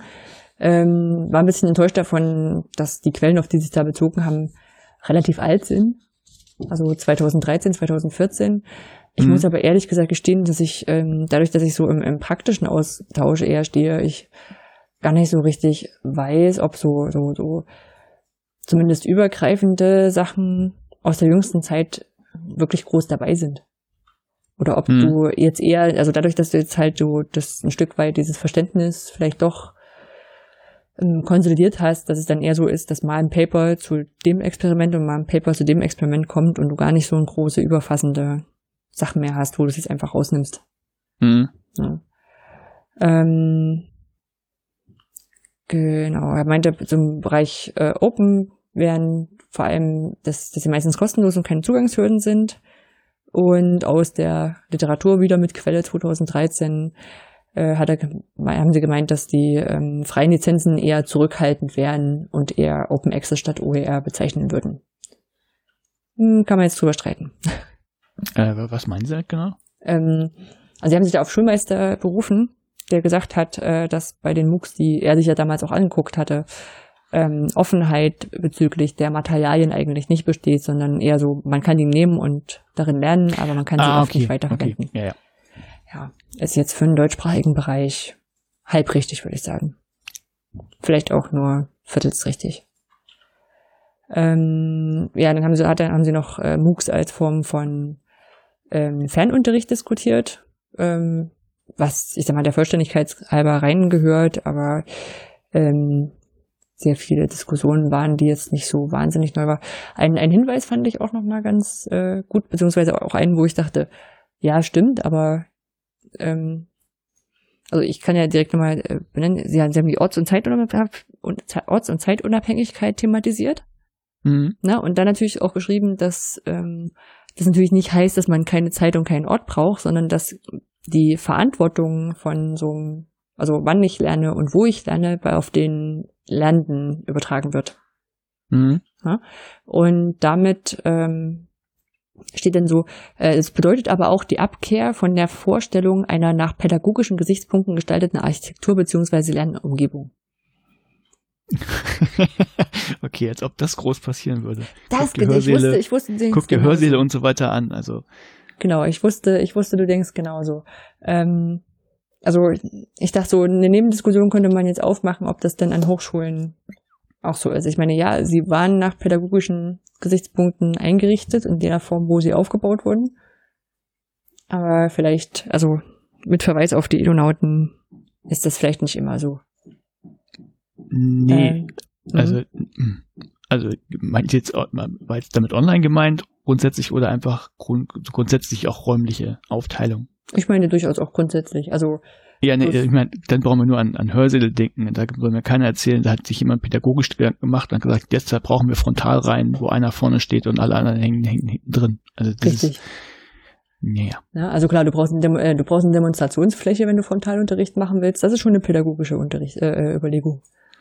Aber ja, das schon, aber ich weiß ja, wie wir früher in Braunschweig Workshops gemacht hatten. Ne? Wir hatten bewusst immer, also die, der Raum war zum Glück sehr groß und wir hatten da eben kleine Gruppen. Das heißt, wir hatten äh, konnten tatsächlich Gruppentische machen, die gab es. Da hat man sich dran gesetzt, was, was Gruppenarbeit gab. Man kam, kam ins Plenum, wenn es dafür was gab.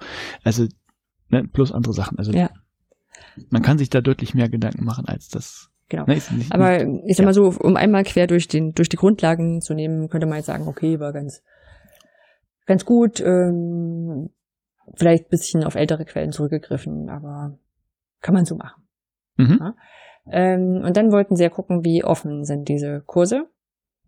Und sie sind dazu folgendermaßen vorgegangen. Sie haben erstmal überlegt, äh, anhand welcher Modelle oder welches Modell kann man jetzt ähm, diskutieren, ob was offen ist oder nicht. Und ähm, haben sich dafür drei Modelle genommen, die es in der Vergangenheit schon gab. Es gibt einmal das Modell von Chronol oder Chronoli, hm, Französin. Ähm, das Strukturmodell äh, für MOOCs, äh, was dafür zuständig, also dafür da ist, äh, hat zwölf Punkte und äh, man kann halt evaluieren, inwiefern MOOCs in dem Sinne äh, das Lernen MOOCs unterstützt wird. Ja. Ähm, dann gibt's noch Marotskis Modell zur online-ethnografischen Analyse virtueller Communities. Hui. Wie, ja, genau. Und dann von Reichmann ein Modell von 1988. Die ähm, Bereiche, äh, welche Bereiche für didaktische Offenheit und Geschlossenheit relevant sind. Mhm. Ähm, wurde auch nochmal deutlich äh, noch mal diskutiert, äh, kürze ich jetzt hier ab. Äh, vielleicht eine Bemerkung, die ich doch, äh, wo ich dachte, ja, stimmt. Ähm, nochmal der Hinweis auch drauf, gerade aus dem Reichmann-Modell, dass ähm, Offenheit nicht per se immer so 100% mit positiv übersetzt werden muss, äh, nämlich dann, wenn es äh, eine hohe Selbstorganisation erfordert, die nee, vielleicht nicht jeder mitbringt. Mhm. Ich, ja, stimmt, kann man auch mal noch da konstatieren. Ja, ähm, wobei, also es ging, ging nicht speziell um Hochschule, oder? Äh, nee, ich glaube nicht. In den, ja, okay. Wobei ich das Paper da nicht gelesen habe. Dann kann ich einen. Sonst ist ja auch die Selbstständigkeit für, für, mich zumindest immer noch, sich selbst organisieren können und das auch lernen, vielleicht auch ein bisschen durch ins kalte Wasser geschmissen werden. Nicht nur, aber genau. das gehört schon zur Uni dazu. Dann haben sie eine Grafik reingebaut, um zu veranschaulichen, dass sie diese drei, äh, dass das, das Modell, was sie aufgestellt haben, auf diesen drei ähm, Modellen basiert. Und die Grafik habe ich dir mal in die Notizen reingenommen. Aha, ich sehe äh. ein Sierpinski-Dreieck, zumindest die Anfänger davon. Genau, also es ist so, das habe ich gesehen und dachte so, hm, warum? Also man sieht Genau, halt, ich sage ich sag jetzt mal, was ich sehe. Also hm? falls ihr Sierpinski-Dreiecke kennt, also im Prinzip hier zumindest der Anfang, Anfang davon, ähm, drei Dreiecke und die sind so an, also quasi so, so angeordnet, dass sie wieder ein großes Dreieck ergeben. Mit so einem weißen Fleck in der Mitte. Genau, also. Und dann, hm? Dann sind halt offensichtlich die drei Dimensionen oder was auch immer das sein soll, in die Ecken geschrieben. Wenn ja. die Achsen beschriftet werden, könnte ich es vielleicht verstehen. Wenn es, naja, nee, naja, doch, je nachdem, was rauskommt. Hm.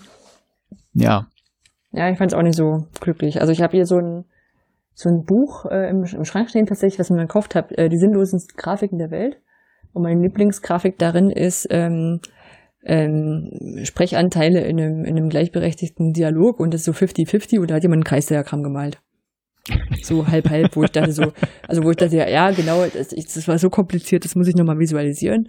Ähm, in die Kategorie zählt das für mich. Also dachte ich so, als ich gesehen habe, warum? So, aber. Also, ja. also äh, mm, nee, er führt jetzt zu weit. Hm. Ich müsste gucken, was, also die sind nicht irgendwie in Beziehung gesetzt worden zueinander.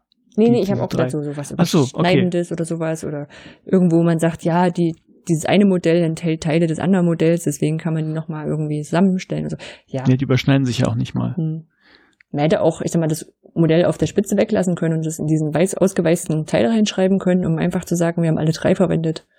Hätte es auch noch ein bisschen Platz gespart. Ah ja. Ja. Ja. ja also das ist, war die einzige Grafik in dem in dem Paper, wo ich dann dachte so. Vielleicht war das Vorgabe von dem Paper, also von dem Journal. Genau, da, da wüsste ich Grafik gerne, musste. Das ist so, so ein Ding, wo ich sage so, die haben sich ja was dabei gedacht. So, und das würde mich tatsächlich interessieren. Vielleicht haben, genau, vielleicht haben sie gesagt, bitte liefern sie ihre Grafiken in der und dem Format und dann haben die gesagt, oh, Grafiken, wir haben gar keine Grafik drin. Wo können wir denn schnell eine Grafik dazu machen? Ja. Ich weiß es nicht. genau. Ähm, dann haben sie ähm, darauf aufbauend ähm, eben aus diesen drei Modellen ein, weil ich, das, ich, ich komme mit dem Begriff Modell an der Stelle immer ganz schlecht klar. Weil das eigentlich, also vielleicht eine Struktur oder eine, eine Kategorisierung oder ja, sowas ist, aber es ist nicht so richtig Modell, so häufig, oder? Ja, Schubladen. Ja, Modell ist, glaube ich, ein sehr überstrapazierter Begriff. Ja, genau. Also sie haben sich ein Strukturmodell aufgeschrieben, was äh, um, um, um MOOCs hinsichtlich der Öffentlich äh, Offenheit untersuchen zu können und analysieren zu können, vielleicht auch gestalten zu können.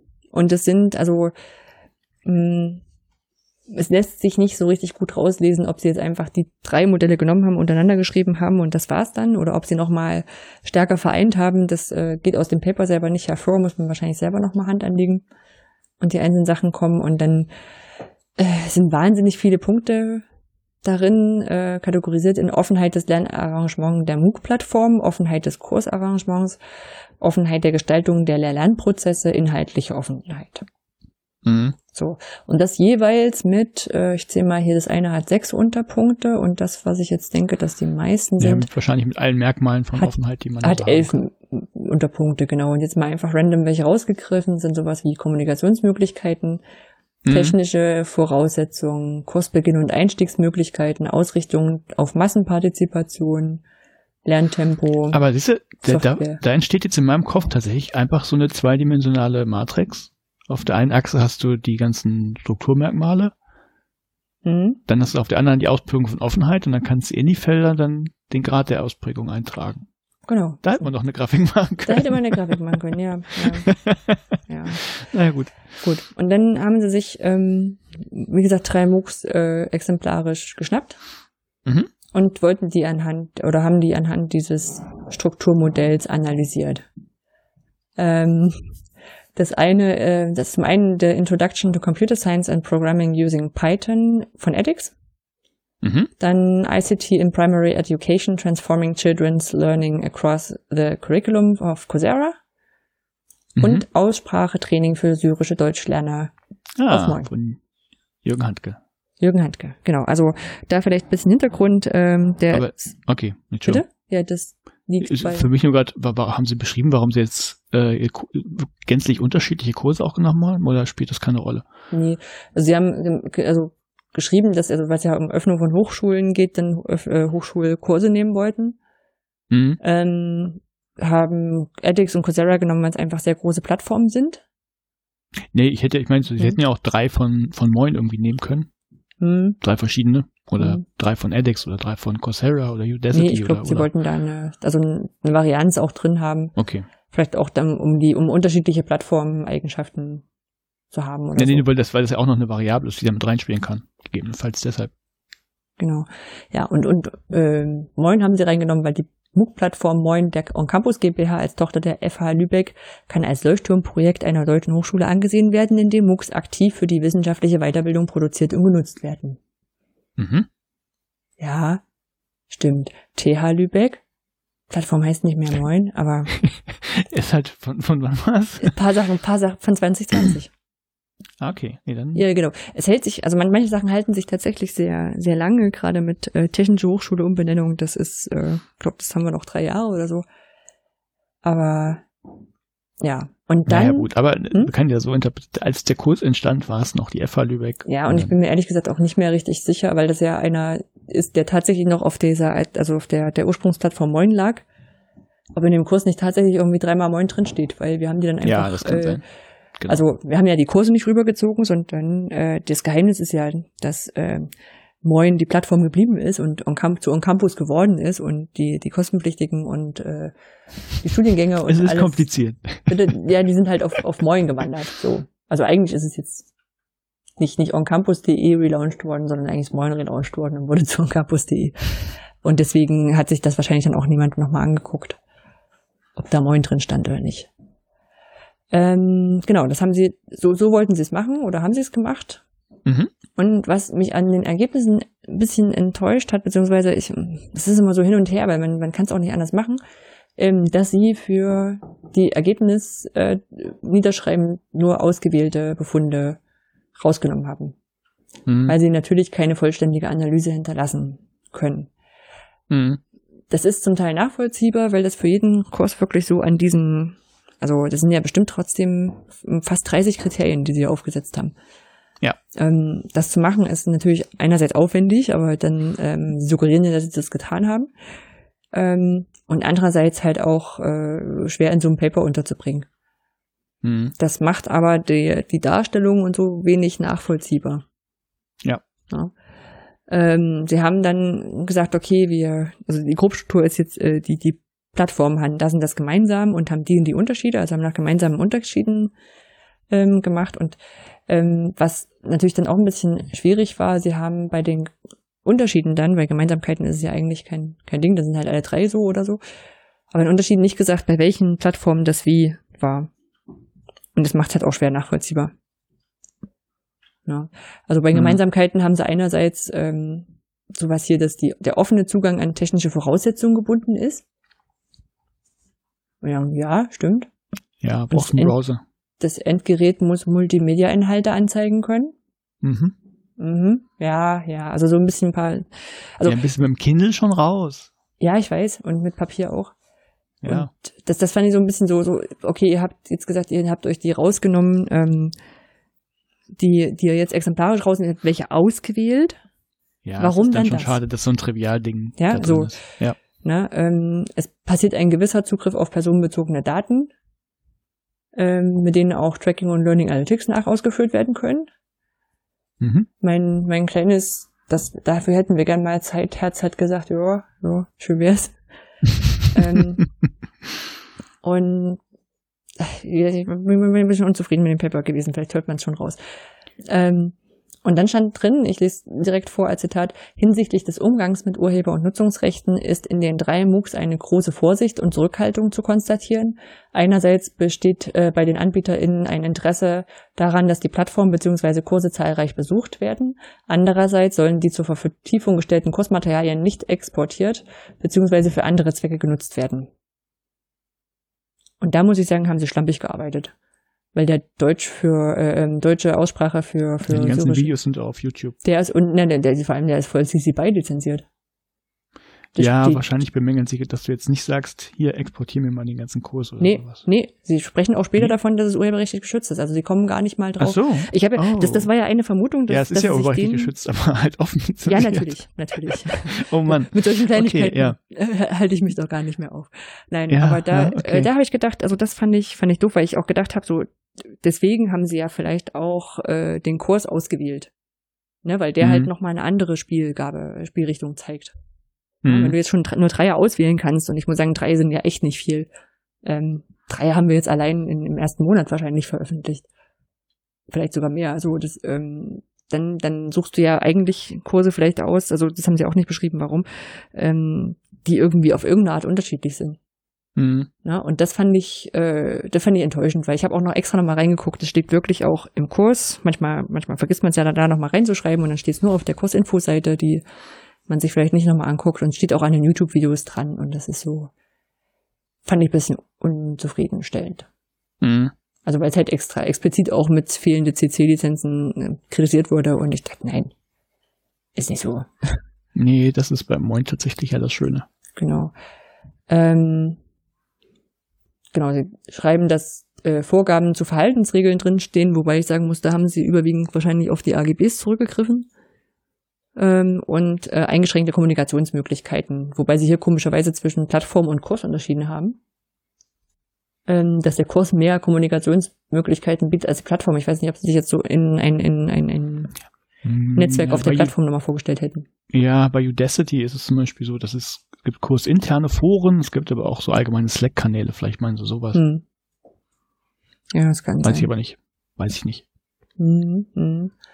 Genau, als an Unterschieden haben sie jetzt rausgefunden oder rausgestellt, dass, ähm, wie gesagt, exemplarisch rausgesucht, äh, dass es sehr unterschiedliche organisatorische Vorgaben gibt, zum Beispiel bei welchen die äh, feste Lernzeiten vorsehen und welche, bei denen das Ganze ohne läuft und das jeder quasi selber überlegen kann ähm, von bei der Kollaboration, dass es von Einzelarbeit über Forum bis hin zu Peer Assessment äh, Sachen gibt.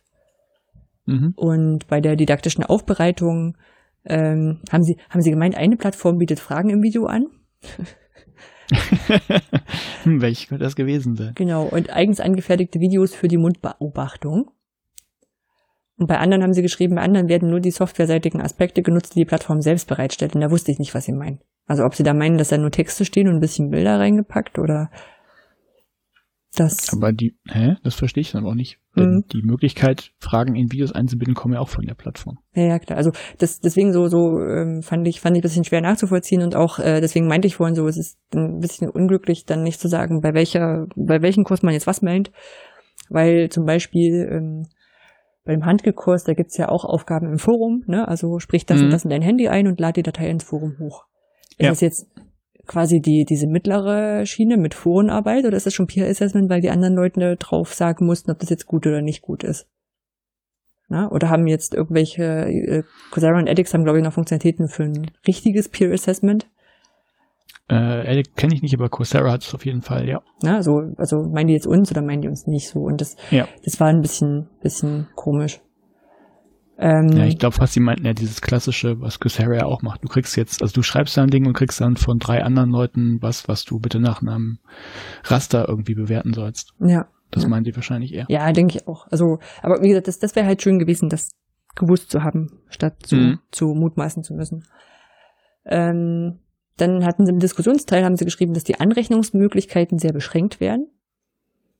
Wo ich dann aber auch gedacht habe, na, dann haben sie sich vielleicht die falschen Kurse auch ausgesucht.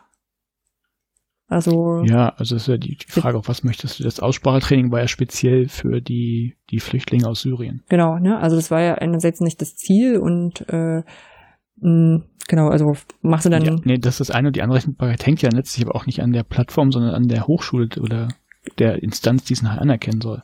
Genau, das haben sie aber auch äh, durchaus noch geschrieben. Die Öffnungspotenziale okay. von MOOCs sind in dieser Hinsicht stark davon abhängig, wie Hochschulen mit dokumentierten Lernergebnissen ein, ja. eines absolvierten MOOCs umgehen.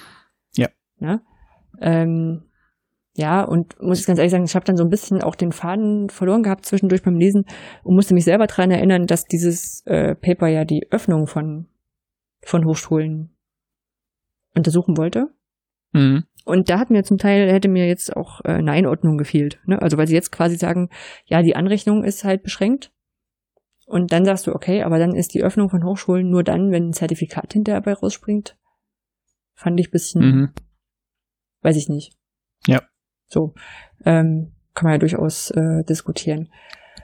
Ähm, genau, dann hatten sie zur Nutzbarkeit äh, zu, äh, nochmal, wie gesagt, nochmal die Spannung äh, äh, geschrieben, dass es Spannungen gäbe, weil die, die damit zusammenhängen, dass es zwar einen offenen Zugang zu Materialien oder beschränkte Nutzungsmöglichkeiten gibt, weil es sich oft nicht um Open Content entsprechend CC-Lizenzen handelt, sondern um urheberrechtlich geschützte Inhalte wie gesagt, das ist eine, die eine Krümelkacker-Anmerkung, dass ja, auch ja, CC ja, urheberrechtlich geschützte Anhänger sind, aber ähm, also eine Spannung sehe ich da erstmal gar nicht, selbst wenn es jetzt nicht CC lizenziert wäre. Weil dann hättest du ja gar keine urheberrechtlich geschützten Inhalte im Netz. Mhm. Aber das, wie gesagt, da war ich, da war ich das zweite Mal sauer. so, so schön gearbeitet, so schön das unter freie Lizenz gestellt und dann wird einfach übersehen. ja. Und dann hatten sie so äh, in der Diskussion nochmal den Datenschutz diskutiert, ähm, wo sie meinten, dass natürlich die Frage ist, wie sichergestellt wird, dass da auch verantwortlich, ethisch verantwortlich damit umgegangen wird ähm, und wie das gewährleistet werden kann.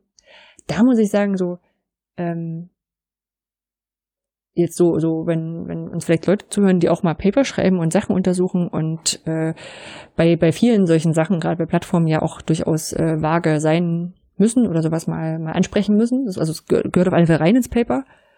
Aber da habe ich gedacht, na, hätte er doch mal angerufen. Also vielleicht bei edX und Coursera ein bisschen schwieriger, aber unsere Telefonnummern stehen im Netz.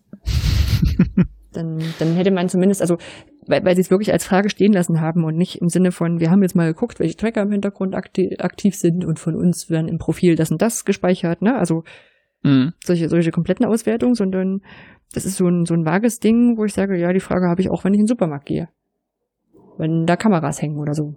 Na, also das, ähm, naja, vor allen Dingen, ja gut, wenn es jetzt um die Anrechenbarkeit geht, brauchst du irgendwann deinen echten Klarnamen, aber speziell, ne, ist bei den anderen ja auch so, du kannst dich auch mit Dagobert Sack anmelden und eine, irgendeine E-Mail-Adresse von web.de, ich meine. Ja, genau. Und das, ähm, ich fand ich fand es einfach so ein bisschen auch unzufriedenstellend, dass sie das als offene Frage stehen lassen haben. Mhm. Statt dann mal einfach nachzugucken oder nachzufragen oder wie auch immer. Ja, weil ich sag mal, faktisch stehen wir alle unter dem deutschen Urheberrecht und äh, Datenschutzrecht und äh, selbst Coursera und edX müssen sich an die DSGVO halten, wenn sie das hier anbieten. Ob das ja, passiert, ist die ja andere Frage. in der Datenschutzerklärung dann drinstehen muss, was damit ja. gemacht wird. Genau, und das, also genau, selbst das ist nicht so, ähm, fand ich nicht so, hm, hm weiß nicht, unzufriedenstellend. Ähm, ein Punkt, der durchaus, wo ich auf alle Fälle mitgehe, ähm, ist, dass durch solche Sachen, gerade wenn sie viel automatisiert ausgewertet werden, äh, Lernerfolg quantifiziert wird. Na, ja, es wird versucht, das zu tun, ja. Genau, ne? Also dass man sagt so, du hast drei Badges, deswegen hast du hier einen Lernfortschritt. Ja. So, gehe ich mit. Da ähm, ich auf alle Fälle dabei, äh, hatte noch beim Lesen überlegt, ja stimmt, aber kann man das dann woanders auflösen? Ähm, natürlich einerseits in, in vielen formalen Präsenzsettings ist das natürlich nicht anders, wenn die Leute Multiple-Choice-Klausuren schreiben. Aber es gibt da doch mit, äh, gerade mit mündlichen Prüfungen oder Klar, ja. ähm, mehrdimensionalen Prüfungs-, äh, Einschätzungsgesprächen oder sowas, da gibt's natürlich Na, Sachen. Klar. Ja. Und äh, ähm, das, das fand ich noch witzig, wollte ich dir vorlesen. Ähm, ähm, Sie haben gemeint, die Vereinzelung der Lernenden durch eine soziale Einbildung, äh, Einbindung ähm, müsste aufgelöst werden. Mhm. Ja? Ähm, äh, bei der Präsenz, äh, bei Präsenzstudienformaten gelingt diese Einbindung weitestgehend selbst organisiert. Bei Distance Learning ergibt sich hier eine Gestaltungsaufgabe für die Kursteilnehmerin bzw. Organisatorin. Hm, ja. Du überlegst jetzt was, so, also ich fand dieses bei Präsenzstudienformaten gelingt diese Einbindung von den Einzellanden weitgehend selbst organisiert. Fand ich ein bisschen Ja, ja Bild. Da, da, da hänge ich auch ein bisschen, ja, war, ja, irgendwie wahrscheinlich schon. Trotzdem gibt's ja immer so erst die Veranstaltungen bewusst, die sind da organisiert. Ja, natürlich. Aber so habe ich die Leute, die ich da, mit denen ich rumhing, das ganze schön auch kennengelernt. Ja, ja, genau. Ich feiere mit denen heute auch noch Silvester. Ich ähm, bin auch nicht von, von Person zu Person gelaufen. Willst du mit mir spielen? Ja, gut, okay, das stimmt, das stimmt. Ja, ja. Ja, okay. Wenn es von dem Sinn betrachtet, ich dachte, ich dachte nur so, wenn du in einem 400-Mann-Hörsaal sitzt, dann hast du natürlich auch äh, nur bedingt ähm, nur bedingt die, die Einbindung der Lernenden in den Lernprozess. Aber das stimmt, selbst organisiert im Sinne von, die, die treffen sich dann meistens doch. Ja, Weißt du eigentlich, dass die Nachbarn hier irgendwie gerade noch doch Möbel bauen? Ja, ja, das hört man, hört man ein bisschen okay. durch. Also ich entschuldige mich bei Hörerinnen und Hörern, wenn Zwischendurch das weiß ich nicht, ob, ob irgendjemand gehämmert hat oder so. Ja, genau. klopfen zwischendurch. Klingt's nach ja, Ohren. Ja. ja. Hm. Naja. Ja, ist halt so. Ist so. Es ist das Corona-Leiden. Ja, ich schreibe das auf. Aber wir sind doch schon Teil des kritischen Mindestbestands. Genau. Ähm, genau, dann haben sie noch ein Fazit gezogen. Ähm, indem sie erstmal konstatieren, dass das entworfene Analysemodell helfen kann, verschiedene Dimensionen und Strukturen der MOOCs zu erfassen, die für die Öffentlichkeit relevant sind. Da ich mit den Schultern gezuckt habe, sagen, ja, kann sein, hat man jetzt hier nicht im Paper nicht so viel nachvollziehen können davon. Wie gesagt, ich verstehe, dass das, das ähm, nicht auf so, ähm, weiß nicht, was waren, 20 Seiten möglich ist, aber hm, mhm. weiß ich nicht, vielleicht hätte man auch extern nochmal die Datenquellen hinpacken können. Also vielleicht tatsächlich so eine Riesentabelle, wo sie in jeden MOOC reinpacken mit jeder, mit jeder Kategorie und dort ähm, das jeweils ausfüllen oder so. Ja. Naja. Ähm, dann haben sie noch geschrieben, es ist deutlich geworden, dass im Zeitalter von Web 2.0, habe ich ganz lange nicht gelesen, oh, ähm, ja. viele Potenziale eröffnet, um nicht nur technisch formale, sondern auch die didaktische Offenheit im Fernunterricht zu erweitern und das Problem der sozialen Interaktion und Betreuung der strukturell individualisierten Lernenden in neuer Weise zu bearbeiten. Ja. Die, exemplarisch, ja. die exemplarische Analyse zeigt aber, dass diese Möglichkeiten in XMOOCs erst relativ geringem Umfang implementiert sind. Da habe ich gedacht, das ist eine mutige Schlussfolgerung nach drei Monats. ja, ja da, bei, bei der Menge ja, trotzdem glaube ich, dass das trotzdem Bauchgefühl, dass es stimmt. Ja, selbstverständlich ist das, ist da Luft nach oben, aber ja, es ist ja so, also jetzt aus dem Nähkästchen, auch die TH Lübeck, da gibt's ja auch Online-Sachen, da, da kriegen die Studis auch mitunter einfach ein, äh, wie heißt es denn, Adobe Connect-Raum, wo sie sich treffen können und quatschen können und sowas. Sowas könnte man natürlich auch ja, in, in und Kurse mit reinsetzen oder sowas. Oder Genau, und auch so. Also, kann man noch diverse andere Sachen machen. Ja, also ich halte jetzt auch den, den, den, den MOOC, den sie sich angeguckt haben, für einen äh, dem Lernziel entsprechend äh, sehr gut gemachten MOOC, aber der ist halt nicht unbedingt, also der ist eher dazu da, dass Leute halt immer wieder permanent Aussprache lernen. Mhm. Na, also währenddessen diese ganzen Kooperationen und Offenheitsdinger, zum Beispiel beim OER-Fachexperten-MOOC, wie ich finde, sehr viel besser gelöst sind. Na, aber weil du. Ja, das, das ist das schon. Du siehst ja aber auch andersrum, ähm, ich war ja auch an dem, an dem einen Kurs zum, zur Suchmaschinenoptimierung, Mhm. äh, nee, nee, zum Suchmaschinenmarketing daran beteiligt. Und da gab es eigentlich auch ein Konzept, das durchaus über das Standardrepertoire hinausging. Da sollten sich ja ganz bewusst in Gruppen oder zumindest als Partner zusammenfinden und zusammen an einem Problem arbeiten, tatsächlich mit einem Projekt, das den ganzen Kurs durchging. Das ist ja kaum angenommen worden. Hm. Ne? Also Ja, das stimmt. Das müsste man vielleicht auch nochmal so diskutieren, wo das, wo solche Also- Sachen eigentlich mal gut. Ist jetzt, finde ich jetzt gar nicht schlimm, dass das nicht, nicht Mhm. angenommen wird, nur das, das ist dann irgendwann eine Effizienzfrage. Du kannst dir ganz viele Gedanken machen und auch ganz viele Werkzeuge und sonst was einbauen. Wenn die Leute das nicht haben möchten, nicht nutzen möchten, vielleicht auch, weil sie Nutzen nicht sehen, da muss man natürlich gucken, woran liegt es jetzt, dass sie das nicht nutzen, klar. Aber Hm. von daher, Ja, ja. Ja. Hm. Ja, stimmt, mit der Effizienz, da sind sie auch dann nochmal drauf zu sprechen gekommen, haben gesagt, dass ähm, gerade bei dem ganzen Planungs- und Aufsetz Umsetzungsaufwand ähm, da nochmal geguckt werden muss, weil aufgrund der hohen Dropout-Quoten müssten sich Hochschulen überlegen, wann, äh, wann der zeitliche Erstellungsaufwand und die Kosten gerechtfertigt wären.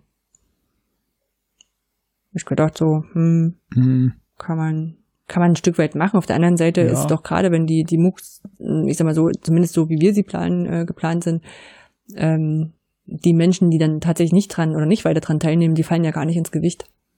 mhm. Ja, also anders als vielleicht, wenn du äh, aufwendige Präsenzgruppenarbeiten machst und dann springen die weiter ab.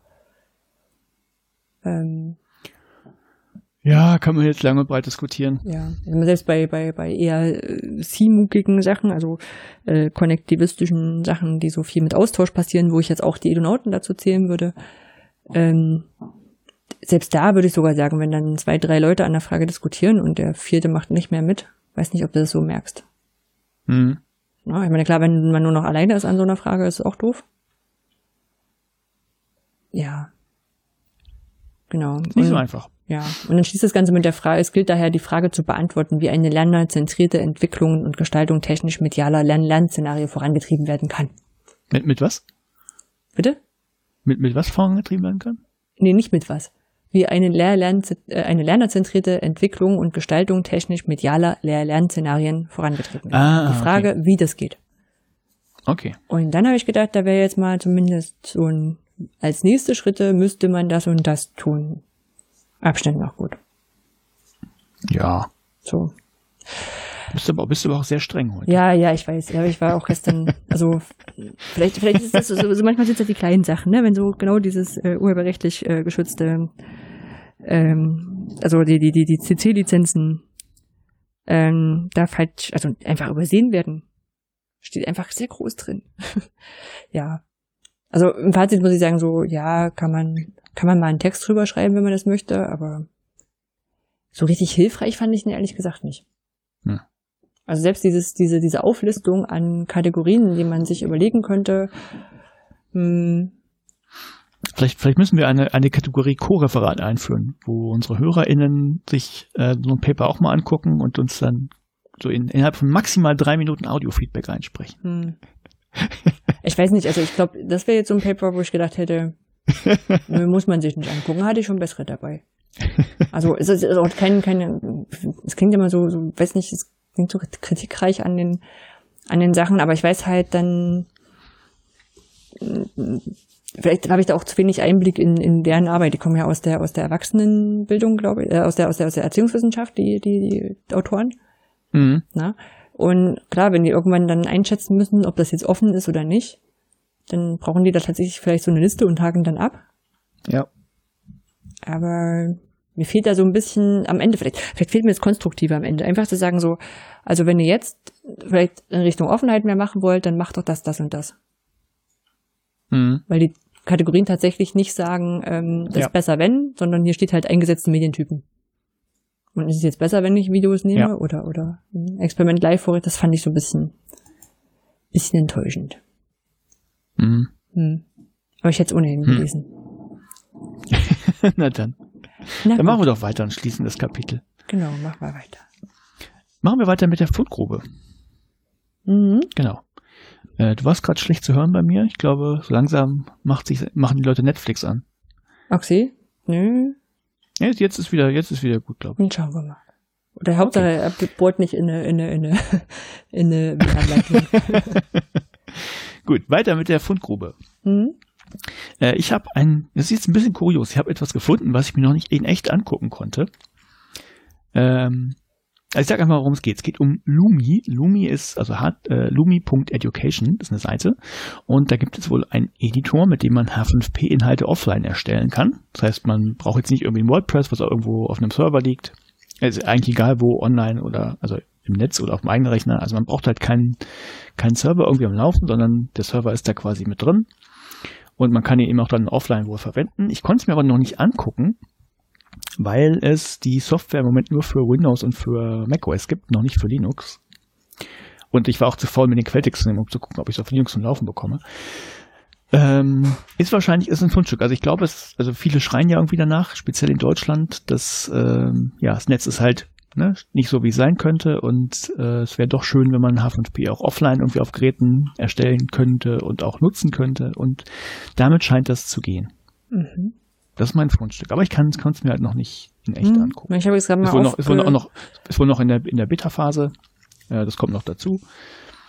Hm, Aber ich habe ich hab kurz auf GitHub gestöbert, also der Quelltext, ist, halt, achso, kommt noch dazu, ne? das ist äh, frei lizenziert, das ist offene Software, kann man auch anpassen. Und ich habe kurz reingeguckt, die scheinen sogar mehr gemacht zu haben, als nur so ein Editor zu bauen, sondern die haben den für die Spezialisten jetzt den Kern von H5P äh, auf Node.js umgebaut äh, was durchaus viele neue Möglichkeiten eröffnet.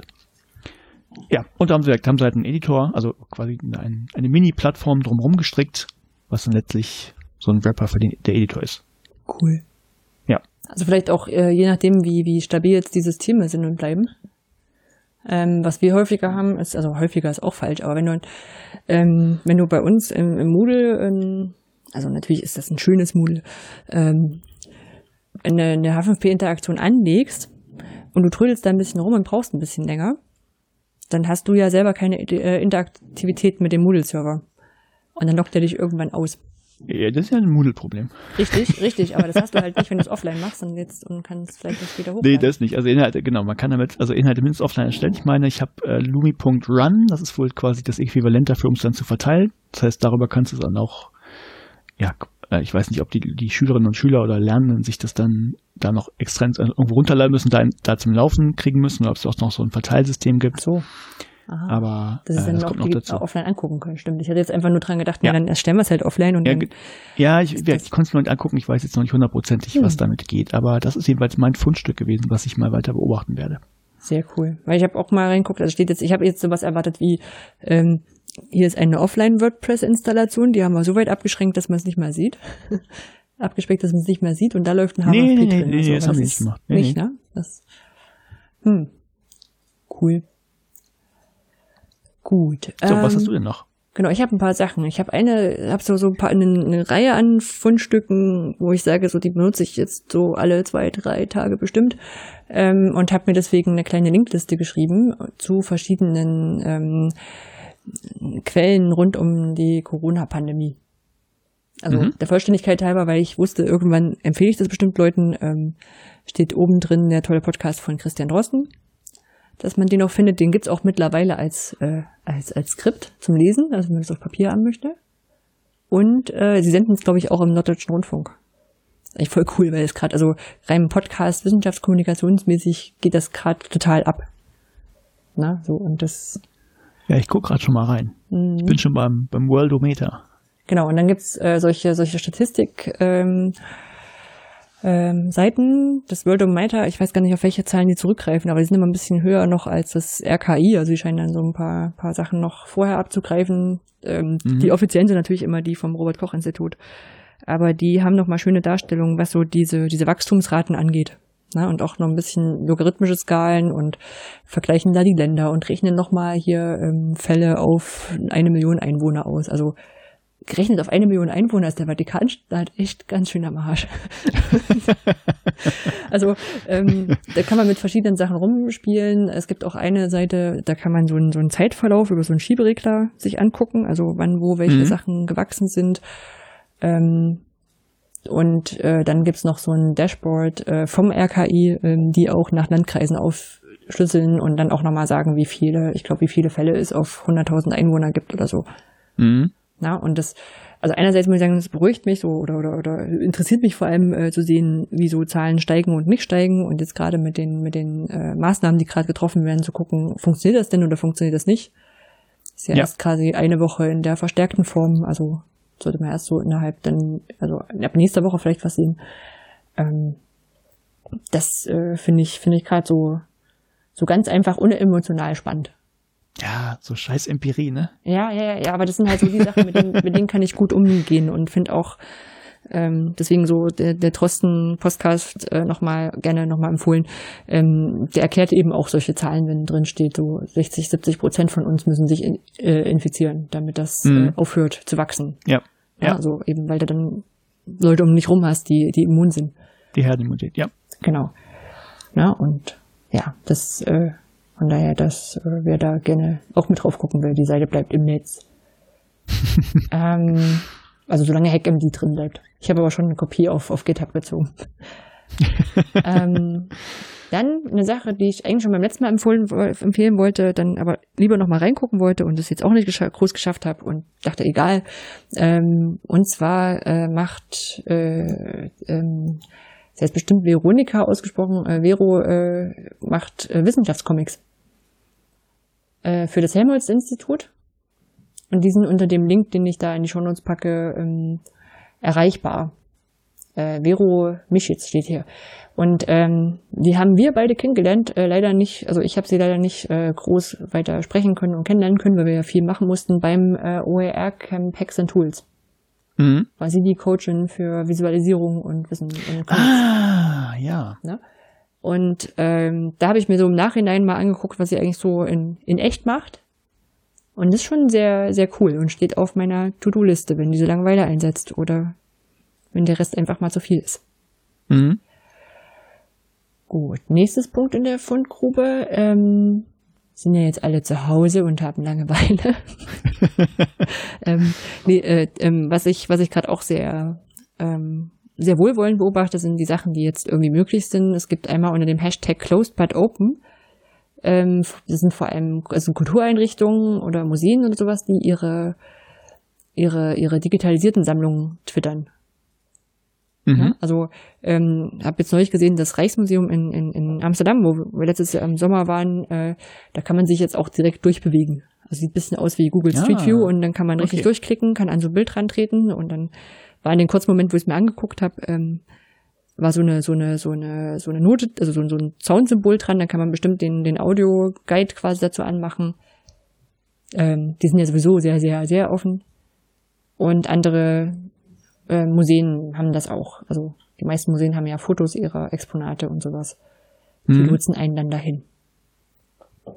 Das gilt für Museen und quasi statische, äh, statische Kultureinrichtungen klingt irgendwie doof. Weiß gar nicht, ob es dann ähm, den gibt, weil für Live-Veranstaltungen gibt's gerade einen Twitter-Account, der heißt Streamkultur der ja. sicherlich in liebevoller Kleinarbeit und menschlichen Einsatz und äh, ehrenamtlich, wie solche Sachen sind, ähm, so für die verschiedenen Tage mal guckt, welche, welche Sachen da gestreamt werden. Und zwar so Wohnzimmerkonzerte oder was jetzt auch, jetzt gibt's ja auch so Comedians, Kabarettisten, Autorinnen, Autoren, ähm, die, die, die, die Lesungen streamen oder einfach nur Diskussionen, ähm, solche Sachen ähm, die versuchen sie dann zumindest für den aktuellen Tag ein bisschen mit anzukündigen. Ja. Na, ich weiß nicht, also ich habe das, äh, das großartige Quarantänekonzert von Lumpenpack geschaut. Ähm, wo sie, also sie, hast, hast du das mitbekommen? Nee. Ähm, Lumpenpack ist so eine, kommen aus dem, kam aus dem Poetry Slam, haben die vorher gemacht, haben dann Singer-Songwriting, machen witzige Lieder. Habe ich dir schon mal geschickt, das Pädagogenlied ist voll witzig. Ja, ich erinnere mich, den Lumpenpark sagt mir was, aber Ja, genau. Und Heilpraktiker und okay. das macht, macht Spaß. Und, und die haben halt gesagt, naja, wir müssen jetzt ja die Tour absagen, aber wir könnten jetzt hier dieses in, in Köln, diese Location, die könnten wir ja behalten und könnten noch Kameramenschen beauftragen. Und mhm. dann könnten wir ein Konzert spielen ohne Publikum und streamen das ins Internet. Und ihr könntet was dafür spenden, weil um die Leute, die da mitmachen, zu bezahlen, bräuchten wir um die 10.000 Euro, haben sie gesagt und ähm, haben das dann gemacht. Und ich meine, als wir reingeschaut haben, waren das 20.000 Zuschauer live. Mittlerweile noch mehr und äh, 140.000, die sie eingenommen haben. Hm. Ähm, wobei sie auch dann schon, als es glaube ich bei 30.000 hingesagt haben, sie werden überlegen, wie sie das noch an andere Leute verteilen, die das, denen das gerade nicht möglich ist. Ja. Ähm, was natürlich auch sicher nochmal ein, noch mal einen Drive gegeben hat. Also als wir das angeguckt haben, die, die, die Supporter-Seite, war das auch schon weit über 10.000. Und wir haben gesagt, mach mal trotzdem eben, weil sie das auch angekündigt haben. Da ist es auf alle Fälle gut aufgehoben. Ja. Ja.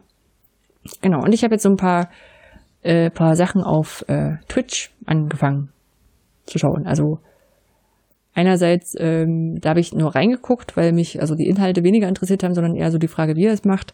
Es gibt den, weiß gar nicht, wie der Vorname ist, wahrscheinlich Andreas oder Alexander und dann Heil hinten.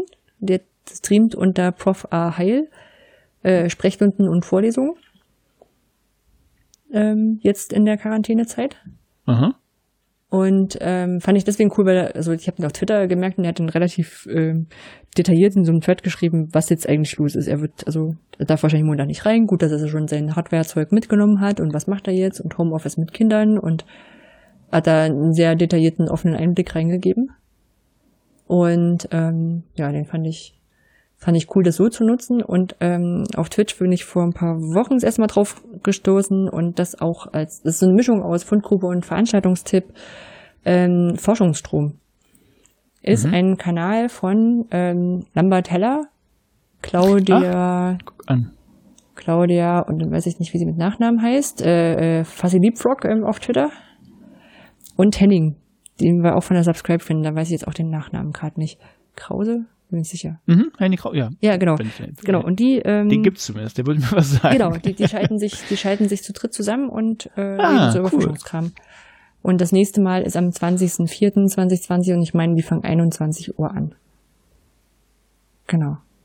Das ist eigentlich auch ein schönes Format. Wir haben, äh, Sie haben auch zwischendurch geschrieben, ähm, ob das, äh, ob das jetzt auch ein Podcast sei. Und ich habe dann überlegt, ja, es ist so ein Podcast mit Interaktionsmöglichkeiten über den Chat. das macht natürlich, das ähm, macht nochmal was anderes. Ja. Nicht besser, schlechter, aber anders. So. Gut. Fundgrube Thema Politik. Also mhm. jetzt nicht so, nicht so richtig Politik, aber ähm, fällt zumindest in, in, in die Richtung Politik, also alles, was so organisationstechnisch ist.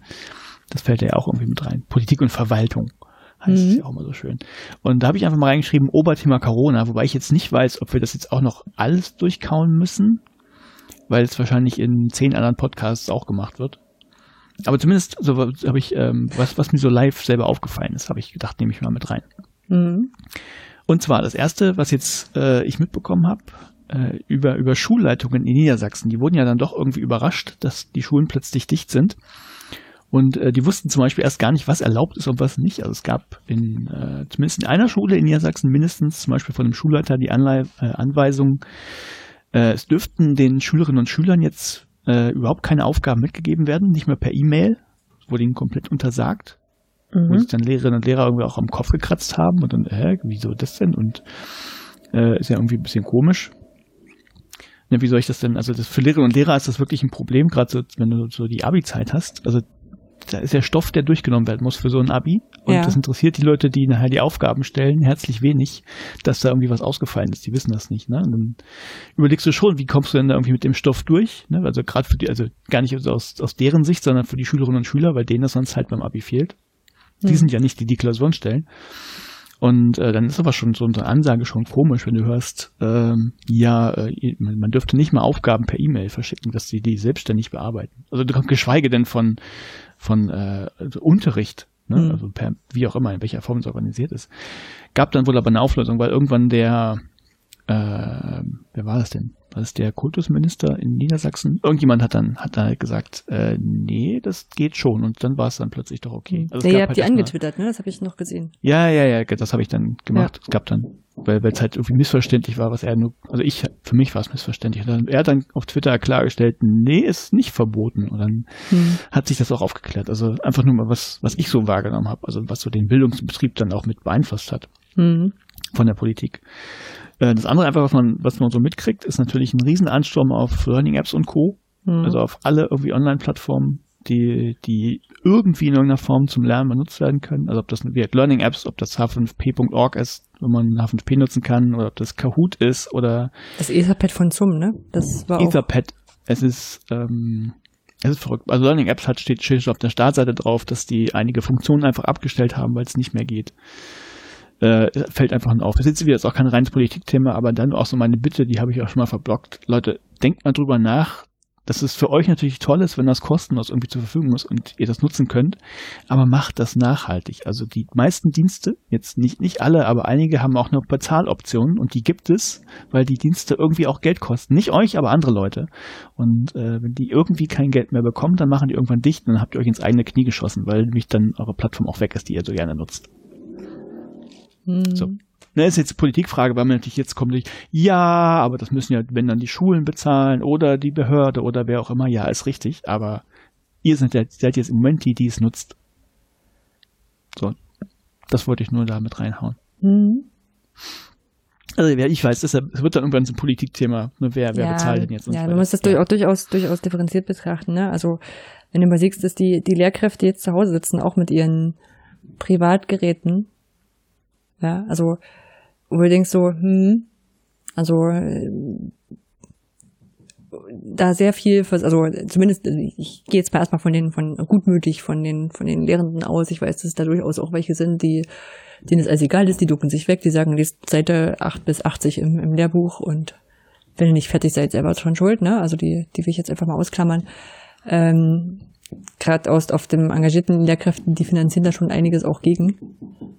Ähm, ja, das ja. war ja auch keine muss, pauschale Verurteilung. Sagen, muss, muss jeder und jeder Die machen das ja nicht mal mit böser Absicht, davon gehe ich ja auch bei den wenigsten ja. aus, obwohl ich auch welche kenne, die das tun.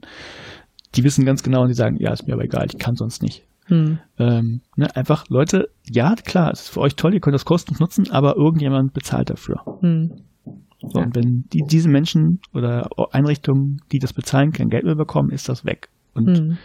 Ja, gerade in der Zeit. Ihr könnt euch ja überlegen, warum die Server jetzt zusammenbrechen, weil die nicht dafür ausgelegt sind. Kann man auch machen, das kostet dann aber Asche. Ja, ja, ja. Das stimmt. Na, also einfach nur ein Beispiel, ist auch nicht böse, war, war nicht, überhaupt nicht böse. Da wollte jemand 200 MB irgendwie, äh, ich glaube, bei der Zoom hochladen und es ging nicht. Und dann hm. habe ich gesagt, ja, pass auf, weil also die haben das, also ich weiß nicht, vielleicht, ich weiß nicht, ob sie es abgestellt haben, aber ich kann es mir ja gut vorstellen. Äh, 200 MB, ja, es klingt jetzt erstmal für nicht viel, ne? Du hast dann keine Ahnung, wie viel Terabyte dein Rechner hat, mhm. aber das durchs Netz zu jagen ist was und wenn das vom Server kommt und dann 100 Leute sich das angucken, ist das schon eine ganze Menge. Und wenn du das dann vielleicht dann doch bei drei Videos machst und nicht nur du, sondern nochmal 100 oder 1000 andere Lehrerinnen und Lehrer, dann ist das schon ein ganzer Batzen, was so ein Server zu tun hat oder eine Serverfarm zu tun hat. Ja. Und wenn man das dann so aufziehen will, dass das auch noch läuft, dann kostet das den Betreiber doch ein bisschen Kohle. Ja. Und deshalb ist das, ist halt, ne, stellt euch vor, da ist halt nur ein, platt gesagt, böse Wald und, oder eine Firma sagen, Wald- und Wiesen-Server irgendwo. Der steht da einer, so ein kleiner, der ein bisschen was kann, aber der kann halt nur begrenzt viel. Hm. Das stimmt. So, jetzt reicht's aber auch hin damit. Das andere war, war noch viel, war noch ein bisschen lustiger es gibt ja dann so, so die ganzen, An also die ganzen Anbieter überschlagen sich ja jetzt irgendwie mit, hey, wir sind jetzt kostenlos und benutzt uns doch mal. Und was bei Schülerinnen und Schülern ja vorher auch schon sehr beliebt war, war The Simple Club. Mhm. Ähm, hatte ich schon mal grob gehört. Also es ist letztlich eine, eine Plattform, wo es auch Videos gibt. Und ich durfte jetzt ähm, dabei sein, wie äh, eine Lehrkraft sich das quasi angeguckt hat, weil ja jetzt kostenlos ist und Schülerinnen und Schüler gefragt haben, hier können wir das nicht äh, freigeschaltet bekommen, dass wir da eben rauf und runter gucken können. Also, war, war unterhaltsam. Also ich habe ich hab dann erstmal geguckt, was gibt's denn da schon für, für Paper zu, zu The Simple Club. Also mhm. ist das, hat sich ja schon mal jemand angeguckt, ob das tauglich ist oder nicht, weil letztlich Lehrerinnen und Lehrer sich das ja jetzt erstmal angucken und schauen, ist das denn fachlich in Ordnung und muss ich vielleicht nicht doch noch irgendwelche Hinweise geben. Hier, die haben zwar das gesagt, aber und ich habe tatsächlich keine Paper gefunden also ich habe Paper gefunden, The Simple Club, aber nur, für, nur aus der BWL, die sich dann beschäftigt haben, guck mal, die verdienen damit Geld und so in die Richtung. Aber niemand aus den Bildungswissenschaften, zumindest habe ich nichts gefunden, scheint sich damit beschäftigt zu haben, wie tauglich sind denn deren Videos. Vielleicht ist das noch eine Lücke, falls mhm. jemand Paper schreiben will. Ja, ich meine, da kann man das auch wieder überlegen, so ist das denn Aufgabe der Forschenden an Hochschulen oder ist es denn eine Aufgabe von den von den internen oder naja, wie auch immer. Ne? Also, Schulmeister hat sich, ja. Schulmeister Aber sie haben schon eine Größe, wo man das schon mal machen könnte. Ja. Ja, Oberschulmeister hat sich auch MOOCs angeguckt, als sie aufkam, hat gesagt, guck mal, die sind doof. Hm. Ja. Das muss ja, muss ja nicht mal ein Forschungspaper sein, aber ich habe nicht mal, also ja, ich habe die MOOCs standen ja damals gefunden. zumindest zum Teil noch von Hochschulen. Ja, ja. Ja, es ist nicht schlimm. Es ist, ja, ja. Kann man, kann man machen. So, es ist eine Lücke verschenkt. Viel, viel schlimmer, ja. viel schlimmer ist, dass ich auch leider keine React-to-Videos gefunden habe. Also ich habe keine Videos von Lehrern und Lehrern gefunden, die sich der Simple Club angucken und dann kommentieren. Das wäre, glaube ich, sehr unterhaltsam, wenn das mal ein paar Leute machen würden. Ja, nicht nur für, für Simple Club, sondern auch so für ähm, ähm, Gesundheit oder gerüstet. Alles gut? Ich muss mich räuspern. Ich habe lange ja nicht so viel gesprochen und deshalb ist meine Stimme jetzt ein bisschen rau. Ja, ich überlege gerade so, man könnte auch React-to-Videos äh, für, für Lehrkräfte machen, wenn die neues Lehrbuch kriegen. Ja, das wäre auch schön. Überhaupt, also React-to-Videos ähm, im Bildungsbereich. Ja, liebe Lehrkräfte, wenn ihr noch eine Zweitkarriere als YouTuberin oder YouTuber starten möchtet, es gibt noch eine Lücke. hm. Bräuchte man noch irgendein Format, was es vielleicht erlaubt, beide Sachen gleichzeitig gut einzubinden. Aber ja, da ist dann. Ja. Hm. Und was hat denn der Kraft äh, geschlussfolgert? Ähm, ich habe mir ein paar Sachen angeguckt aus der Informatik, wo ich sagen muss, ja, ist jetzt nichts ähm, Kompliziertes gewesen, also wäre so viel Faktenwissen, mhm. war aber okay, äh, ging. Ähm, zumindest in Deutsch scheint das wohl ein bisschen anders zu sein. Also ähm, viele komische Sachen und viele unsinnige Sachen, also didaktisch auch komisch aufbereitet. Mhm. Äh, Sachen, die dann auch nicht stimmten. Es gibt ja auch so ein paar Quizfragen dazu, wo wohl ähm, teilweise also falsche Sachen drin waren. Und ja, von mhm. daher, deshalb, deshalb der Punkt, man könnte sich das mal, mal angucken und schauen, wie, wie gut das wirklich ist. Ja, ich weiß das andere, das andere, was, was bei den Dingen halt mich auch nervt, das ist halt die Art, wie die das machen. Also ich, kennst du You, you Don't Know Jack? Ja, ja. Das Spiel? Ich, ich kenne ich kenn auch, ich kenne auch äh, Simple Club. Ja, okay, also es klingt genauso wie You Don't Know Jack, also super unterhaltsam für die Leute, die diese, diese Art Sprache mögen. Und ich bin jetzt auch nicht die Zielgruppe, aber wenn ich das hören müsste, ich würde einen Knall kriegen. Also, hm. weil es ist alles nice und check das und hm und ha. Hm, ja. Der Typ klingt aber auch genauso wie You Don't Know Jack. Von daher, das hat Bonus-Sympathiepunkte gebracht. Aber, mhm. so. aber das ist ja weird. Ich bin nicht die Zielgruppe. Ja, ich habe auch eine Weile regelmäßig geschaut. Ähm, fand so in der Machart ähm, auch spannend, weil die, die hatten zumindest in den ersten Videos hatten sie vor allem, also mir sah es aus wie, ähm, wie heißt denn das? Diese Präsentationsplattform äh, äh, Software, die wir irgendwann alle genommen haben, weil du so zoomen konntest und Prezi. Prezi, genau. Äh, also das sah sehr damit aus, als hätten sie es damit viel gemacht. Mhm. Und ich fand halt so im Zusammenspiel von, ja stimmt, das kann man damit machen und kriegt sogar was halbwegs Gutes dabei raus. Als rein visualisierungsmäßig fand ich spannend. Ja, das glaube ich schon, das ist auch nicht schlecht. Genau, und ähm, weiß aber so von den, von den Lehrkräften in meiner Umgebung, so von einen so, dass sie auch nicht so unbedingt Fan davon sind. Also Kai empfiehlt immer sehr viel lieber Daniel Jung, dass der äh, ihm sehr viel besser gefällt, weil er auch mal so in die Tiefe ein Stück weit reingeht, was ja so bei kurzen Videos sowieso ein bisschen schwierig ist. Ja. Aber er meint immer so, die hören da auf, wo es spannend wird. Da kann ich auch nur das so weitergeben. Ja, na, was ich dann, was ich dann als Laie halt auch schnell gemerkt habe, die machen wirklich nur so letztlich Klausurtrainings. Ja. Ne, es geht nicht darum, da irgendwie, dass du was verstehst, sondern quasi, guck mal, hier ist deine Checkliste für deine nächste irgendwie Klausur XY, ja. theoretische Informatik oder weiß der ja. Geier was. Angebot und Nachfrage. Ja. Ähm, Deshalb BWL. ja, ja, genau. Also, nee, aber so, so, so. Ich, einmal hat, das fand ich auch ganz spannend, die hatten so ein, so ein Abi-Kit, Abi-Übungskit. Da hast du die quasi eine, eine zusammengestellte Klausur auf Grundlage hier, wie wahrscheinlich eine alte aus deinen, aus deinen Dings, also ähnlich. Und die hast du in einem Briefumschlag zugeschickt gekriegt und dann war quasi Feature, dass du die auspacken konntest und quasi zu Hause Abi spielen konntest. Hm. Mhm. Fand ich als Geschäftsmodell ziemlich cool. Dafür, dass du ja. sie mittlerweile bei äh, Fraxi Abi einfach runterladen kannst. naja. Ja, okay. Also sie verkaufen, glaube ich, auch sehr viel das Feeling dazu. Ja. Ja. Brauchen wir noch den Punkt, BMBF haut Geld raus? Mm, nee, ich glaube, das ist noch nicht so weit. Gut, dann machen wir das für vielleicht. BMBF hat sich entschieden, ähm, Sachen aus dem Digitalpakt ein bisschen lockerer fließen zu lassen, aber. Gut, das gucken wir vielleicht mal drauf. Ja. Okay. Genau, ich habe noch drunter gesetzt, äh, noch gar nicht mal so richtig, also mittlerweile gar nicht mehr so was richtig anderes.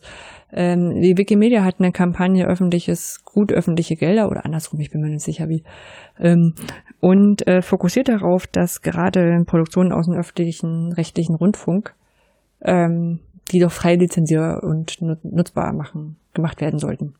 Mhm. Da kann man ähm, auf diese Seite kann man sich angucken, warum das eine gute Idee ist und gerade wenn man jetzt bedenkt, dass ja jetzt äh, vor allem der Westdeutsche Rundfunk ja sein Programm nochmal erweitert hat, um vormittags auch was für Kinder zu vermitteln. Also diese Nummer der Maus läuft jetzt täglich und ich sehe dauernd in, auf Instagram so Eltern, die ihre Kinder datenschutzsicher von hinten fotografieren, wie sie vor diesem äh, Macht beim Sport mit Video mitmachen und so. Also das scheint schon echt cool zu sein, was sie da machen. Und ähm, von daher wäre es ja gut, es wäre frei lizenziert. Ja. Und da kann man unterschreiben im Internet. Ja. Gut, dann Veranstaltungstipps. Genau. Weil ihr euch jetzt vielleicht fragt, hm, aber es ist doch alles irgendwie gestrichen. Wie könnt ihr denn jetzt Veranstaltungstipps geben? Genau. Und, äh, die Anja hat da was für euch. Ich, ich habe da was. Ähm, genau, Veranstaltungen fallen jetzt äh, größtenteils aus. Ähm, und so haben wir auch gedacht, dass EduCamp Frankfurt, was am ähm, 24. bis 26. April in Frankfurt angekündigt war. Das müssen wir wohl auch absagen. Und dann hat Paul glücklicherweise, der das von Frankfurt aus organisiert, äh, nochmal überlegt und nachgedacht und losgekriegt und uns dann gesagt, also er hat jetzt mit den Fördergeldgebern gesprochen, mh, mm, wir könnten das online machen. Mhm. Und jetzt werden wir das tun. Wir werden es äh, wohl, also ich muss sagen, so, ich sage das jetzt so ganz, ganz selbstbewusst, wir werden das jetzt tun.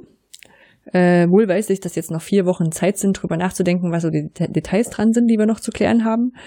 Ähm, wir haben natürlich das, das, das Grobe schon mal äh, kurz überschlagen, also die Finanzierung funktioniert, die äh, wir haben eine Vorstellung davon, wie man die Infrastruktur organisieren könnte. Da sind wir sicherlich auch noch nicht im Detail. Mhm. Ähm, und wir haben Lust und Mut. Weil ich sag mal, so ein Edu-Camp oder so ein Barcamp generell, die sind ja auch ein bisschen darauf hin angewiesen, dass die Leute mitmachen. Ne? Also ohne, ja. ohne Menschen keine Themen. Und äh, auch bei so einem Edu-Camp in Präsenz fasst jeder ein bisschen mit an. Ähm, und da denken wir und hoffen wir, dass wir das ähnlich im Digitalen bekommen können. Also ich glaube schon, dass das funktioniert. Das Corporate Learning Camp, das gab es ja, oder hätte es ja auch geben sollen in Hamburg. Genau. Und die haben es tatsächlich so gemacht, die haben letztlich quasi den äh, Sessionplan also eine Tabelle, haben sie ins Netz gestellt. Und da konnte jeder sagen, pass auf, ich biete da jetzt eine Session an, konnte sich da eintragen, inklusive Hinweis, guck mal, ähm, ich benutze jetzt, was weiß ich, Zoom und du kannst dich da in, in den Raum reinklinken und dann machen wir das da drin. Und äh, ich glaube, sie hatten auch irgendeine eine Plattform grundsätzlich zur Verfügung gestellt, die man halt nutzen konnte, wenn man sonst gar keine Möglichkeit hatte. Und das, das äh, lief echt gut, also es war gut gefüllt. Genau, also so stellen, stellen wir uns das gerade auch vor und Paul hat auch schon mit äh, Karl-Heinz telefoniert vom, vom Corporate Learning Camp.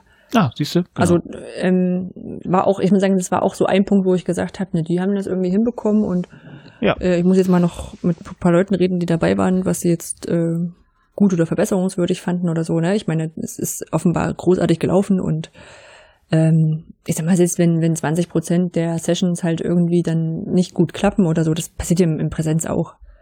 Ja, ja na klar. Ähm, dann, dann ist es trotzdem ein Versuch, der uns da, glaube ich, ganz gut was bringen könnte. Und ähm, deswegen haben wir das jetzt verkündet, überlegen uns jetzt, was genau nochmal Details, Fragen zu klären sind. Also ich denke da durchaus auch an Sachen mit, ähm, das EduCamp ist ja immer sehr kinderfreundlich.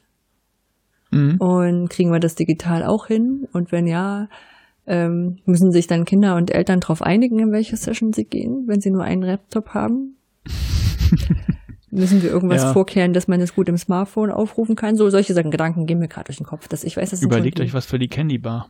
Das, das haben wir schon, ob, das ob haben wir schon in der Ankündigung geschrieben. Gummibärchen schicken lassen dass kann, man die, dass man die, die Candy Bar leider selber organisieren muss. ja, aber von daher, ich hab, fand das gut, hab Lust drauf. Äh, es war jetzt so ein, also das, das nervt mich gerade auch, glaube ich, an diesen ganzen ähm, Konzentration aufs Homeoffice auch nochmal, dass jetzt irgendwie nochmal sehr viel stärker alles in Webkonferenzen ist. Mhm. Und das ist halt nochmal eine Webkonferenz mehr. Aber ich nehme da Urlaub ringsrum oder so. und äh, genau, wir haben es auf 24. und 25.04. Ähm, verkürzt, ist nur okay. halb richtig. Ja. Also, weil die meisten wären ja erst am 24. abends gekommen. Ich glaube, wir fangen da jetzt ein bisschen eher an. Und zwar so, dass man einfach den Freitag frei hat. Ja. Na, also ähm, wie gesagt, Details müssen wir noch, müssen wir noch klären. Da werden sicherlich noch Fragen kommen, wie kriegt man Newbies gut rein? Ähm, vielleicht werden wir da auch, weiß nicht, einerseits sagt man sich, okay, vielleicht müssen wir da ein bisschen Abstriche machen, weil äh, Integrationen von, von Leuten, die noch nie auf einem Edu-Camp waren, ähm, sie quasi trotzdem für sich alleine wenigstens die Webkonferenz hinkriegen müssen. Mhm. Ähm, gerne mit Unterstützung. Ich denke auch, dass man vielleicht die Woche vorher schon mal ein paar, paar Testläufe anbietet oder so. Aber auf der anderen Seite kriegen wir vielleicht Leute hin, die sonst einfach nicht zum Edu-Camp schaffen. Weil sie nicht ja, hinfahren können. Genau. Mal ja. gucken. Also ich bin, bin gespannt. Ach, das wird schon. Ja, denke ich auch. Und wenn nicht, habt ihr auch was gelernt? Ich kann sagen, wenn nicht, hier, make, make, fail, learn, repeat. Ja. genau. Gut, dann die Weltverbesserungsidee. Genau. Äh, erklärst du immer noch jedes Mal, ne, vorher. Ach ja, genau. Ist mir ähm, aufgefallen. Ja. Man, also, äh, war jetzt keine, keine Bitte, das nochmal zu tun, weil fiel mir nur auf. Doch, wenn weil ich immer davon ausgehe, dass die Leute vielleicht das zum ersten Mal hören und vielleicht hört der Kollege von Markus, dessen Namen ich mir, glaube ich, nicht richtig, oder ich bin mir nicht mehr sicher, ich bin nur 60 Prozent sicher. Na gut, dann, dann erklärst du auch noch Genau, mal, also für ihn jetzt nochmal erklärt. ähm, wir machen diesen Podcast, das, weil es uns Spaß macht und wir miteinander reden wollen. Mittlerweile können wir es ja auch nicht mehr im, im Job tun. Also nicht, nicht regelmäßig. Und ähm, andere Podcasts überlegen da über Finanzierung. Wir brauchen, wollen das nicht bisher. Äh, und deswegen haben wir uns überlegt, wenn, wenn ihr das hört und denkt so, das ist aber eine, eine gute, äh, guter Podcast, wir wollen die Idee unterstützen, dann schlagen wir euch vor, wem ihr stattdessen Geld geben könntet. Ja. Genau. Und da haben wir immer einen, einen Vorschlag. Und diesmal ist das die Zentrale für Unterrichtsmedien. Äh, wer die nicht kennt, die gibt es schon gefühlt immer die waren schon immer da, als das losging mit so einem digitalen, ist halt ein, ein, äh, ein Zusammenschluss von Ehrenamtlichen, die gesagt haben, diese digitalen Medien, da kann man einiges mitmachen und die haben dann einfach irgendwann angefangen, äh, Plattformen ins Netz zu stellen. Das größte ist, glaube ich, das zum Wiki, also da findet man Material und äh, zu allen möglichen Fächern und das ist halt ein Wiki, man kann daran mitarbeiten. Ähm, die haben ein Etherpad, das sie zur Verfügung stellen, das man nutzen kann. Die haben mittlerweile auch eine Plattform, wo man Apps nutzen kann. Im Moment ist dann mal 5P drauf, aber da sollen wohl noch andere Sachen dazu kommen. Und die kann man halt einfach so benutzen. Und wie ich ja schon erwähnt hatte, solche Sachen kosten Geld und von daher ähm, freuen sie sich über Unterstützung und man, man darf sie für sie spenden. Genau. Ähm, äh, was ich bei denen auch gut fand, die hatten auf der Spendenseite auch nochmal drauf, was sie äh, mit dem Geld machen. Also wofür ja. sie den Geld brauchen. Und äh, ja, auf alle Fälle gut aufgehoben. Also ich weiß, die sind auf alle Fälle über 20 Jahre alt. Könnt jetzt nicht ja, deshalb meint ja gefühlt ja. schon immer. genau, also werft den gern mal ein paar, paar Münzen in den Hut. Ja. So, dann sind wir am Ende, oder? Sind wir am Ende? Hast du es ausgehalten, auch wenn es noch quasi noch eine Konferenz war? Reicht auch, ja, ja, ja, das passt schon. Es ist heute die einzige. Also die, Ach so. Das ist äh, alles. Ach ja, ist der Samstag für dich. Ja, ist, genau, es ist Samstag. Für mich, für mich haben Wochentage keine Bedeutung mehr. Ja, das kommt jetzt auch noch dazu. Das hat, hat man jetzt auch irgendwie neu, dass die, dass, dass das ins Büro fahren und so, das, äh, das hast du ja bei Wochentagen anders. Also da weißt du, welcher Wochentag ist. Ja. Ähm, genau. Nö, das, das ist in Ordnung. Wie gesagt, das ist halt so ein bisschen nervig, dass so jetzt die, die Hobbys, die viel übrig bleiben oder die vor allem dann auch dringend sind, also Hobbys im Sinne von Podcast und Verein und sowas, mhm. dass die einen auch immer wieder an Rechner zahlen. Ja. Und äh, beim Podcast ja auch nochmal an den Schreibtisch und nicht an den Laptop und also nicht auf ja. die Couch und mhm. naja, aber meckern, meckern auf hohem Niveau. Irgendwann genau. habe ich auch wieder Zeit für Bügelperlen.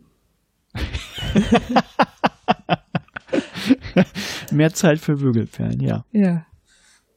Okay. gut, in diesem Sinne, lasst Dann, es euch gut gehen, passt auf euch auf.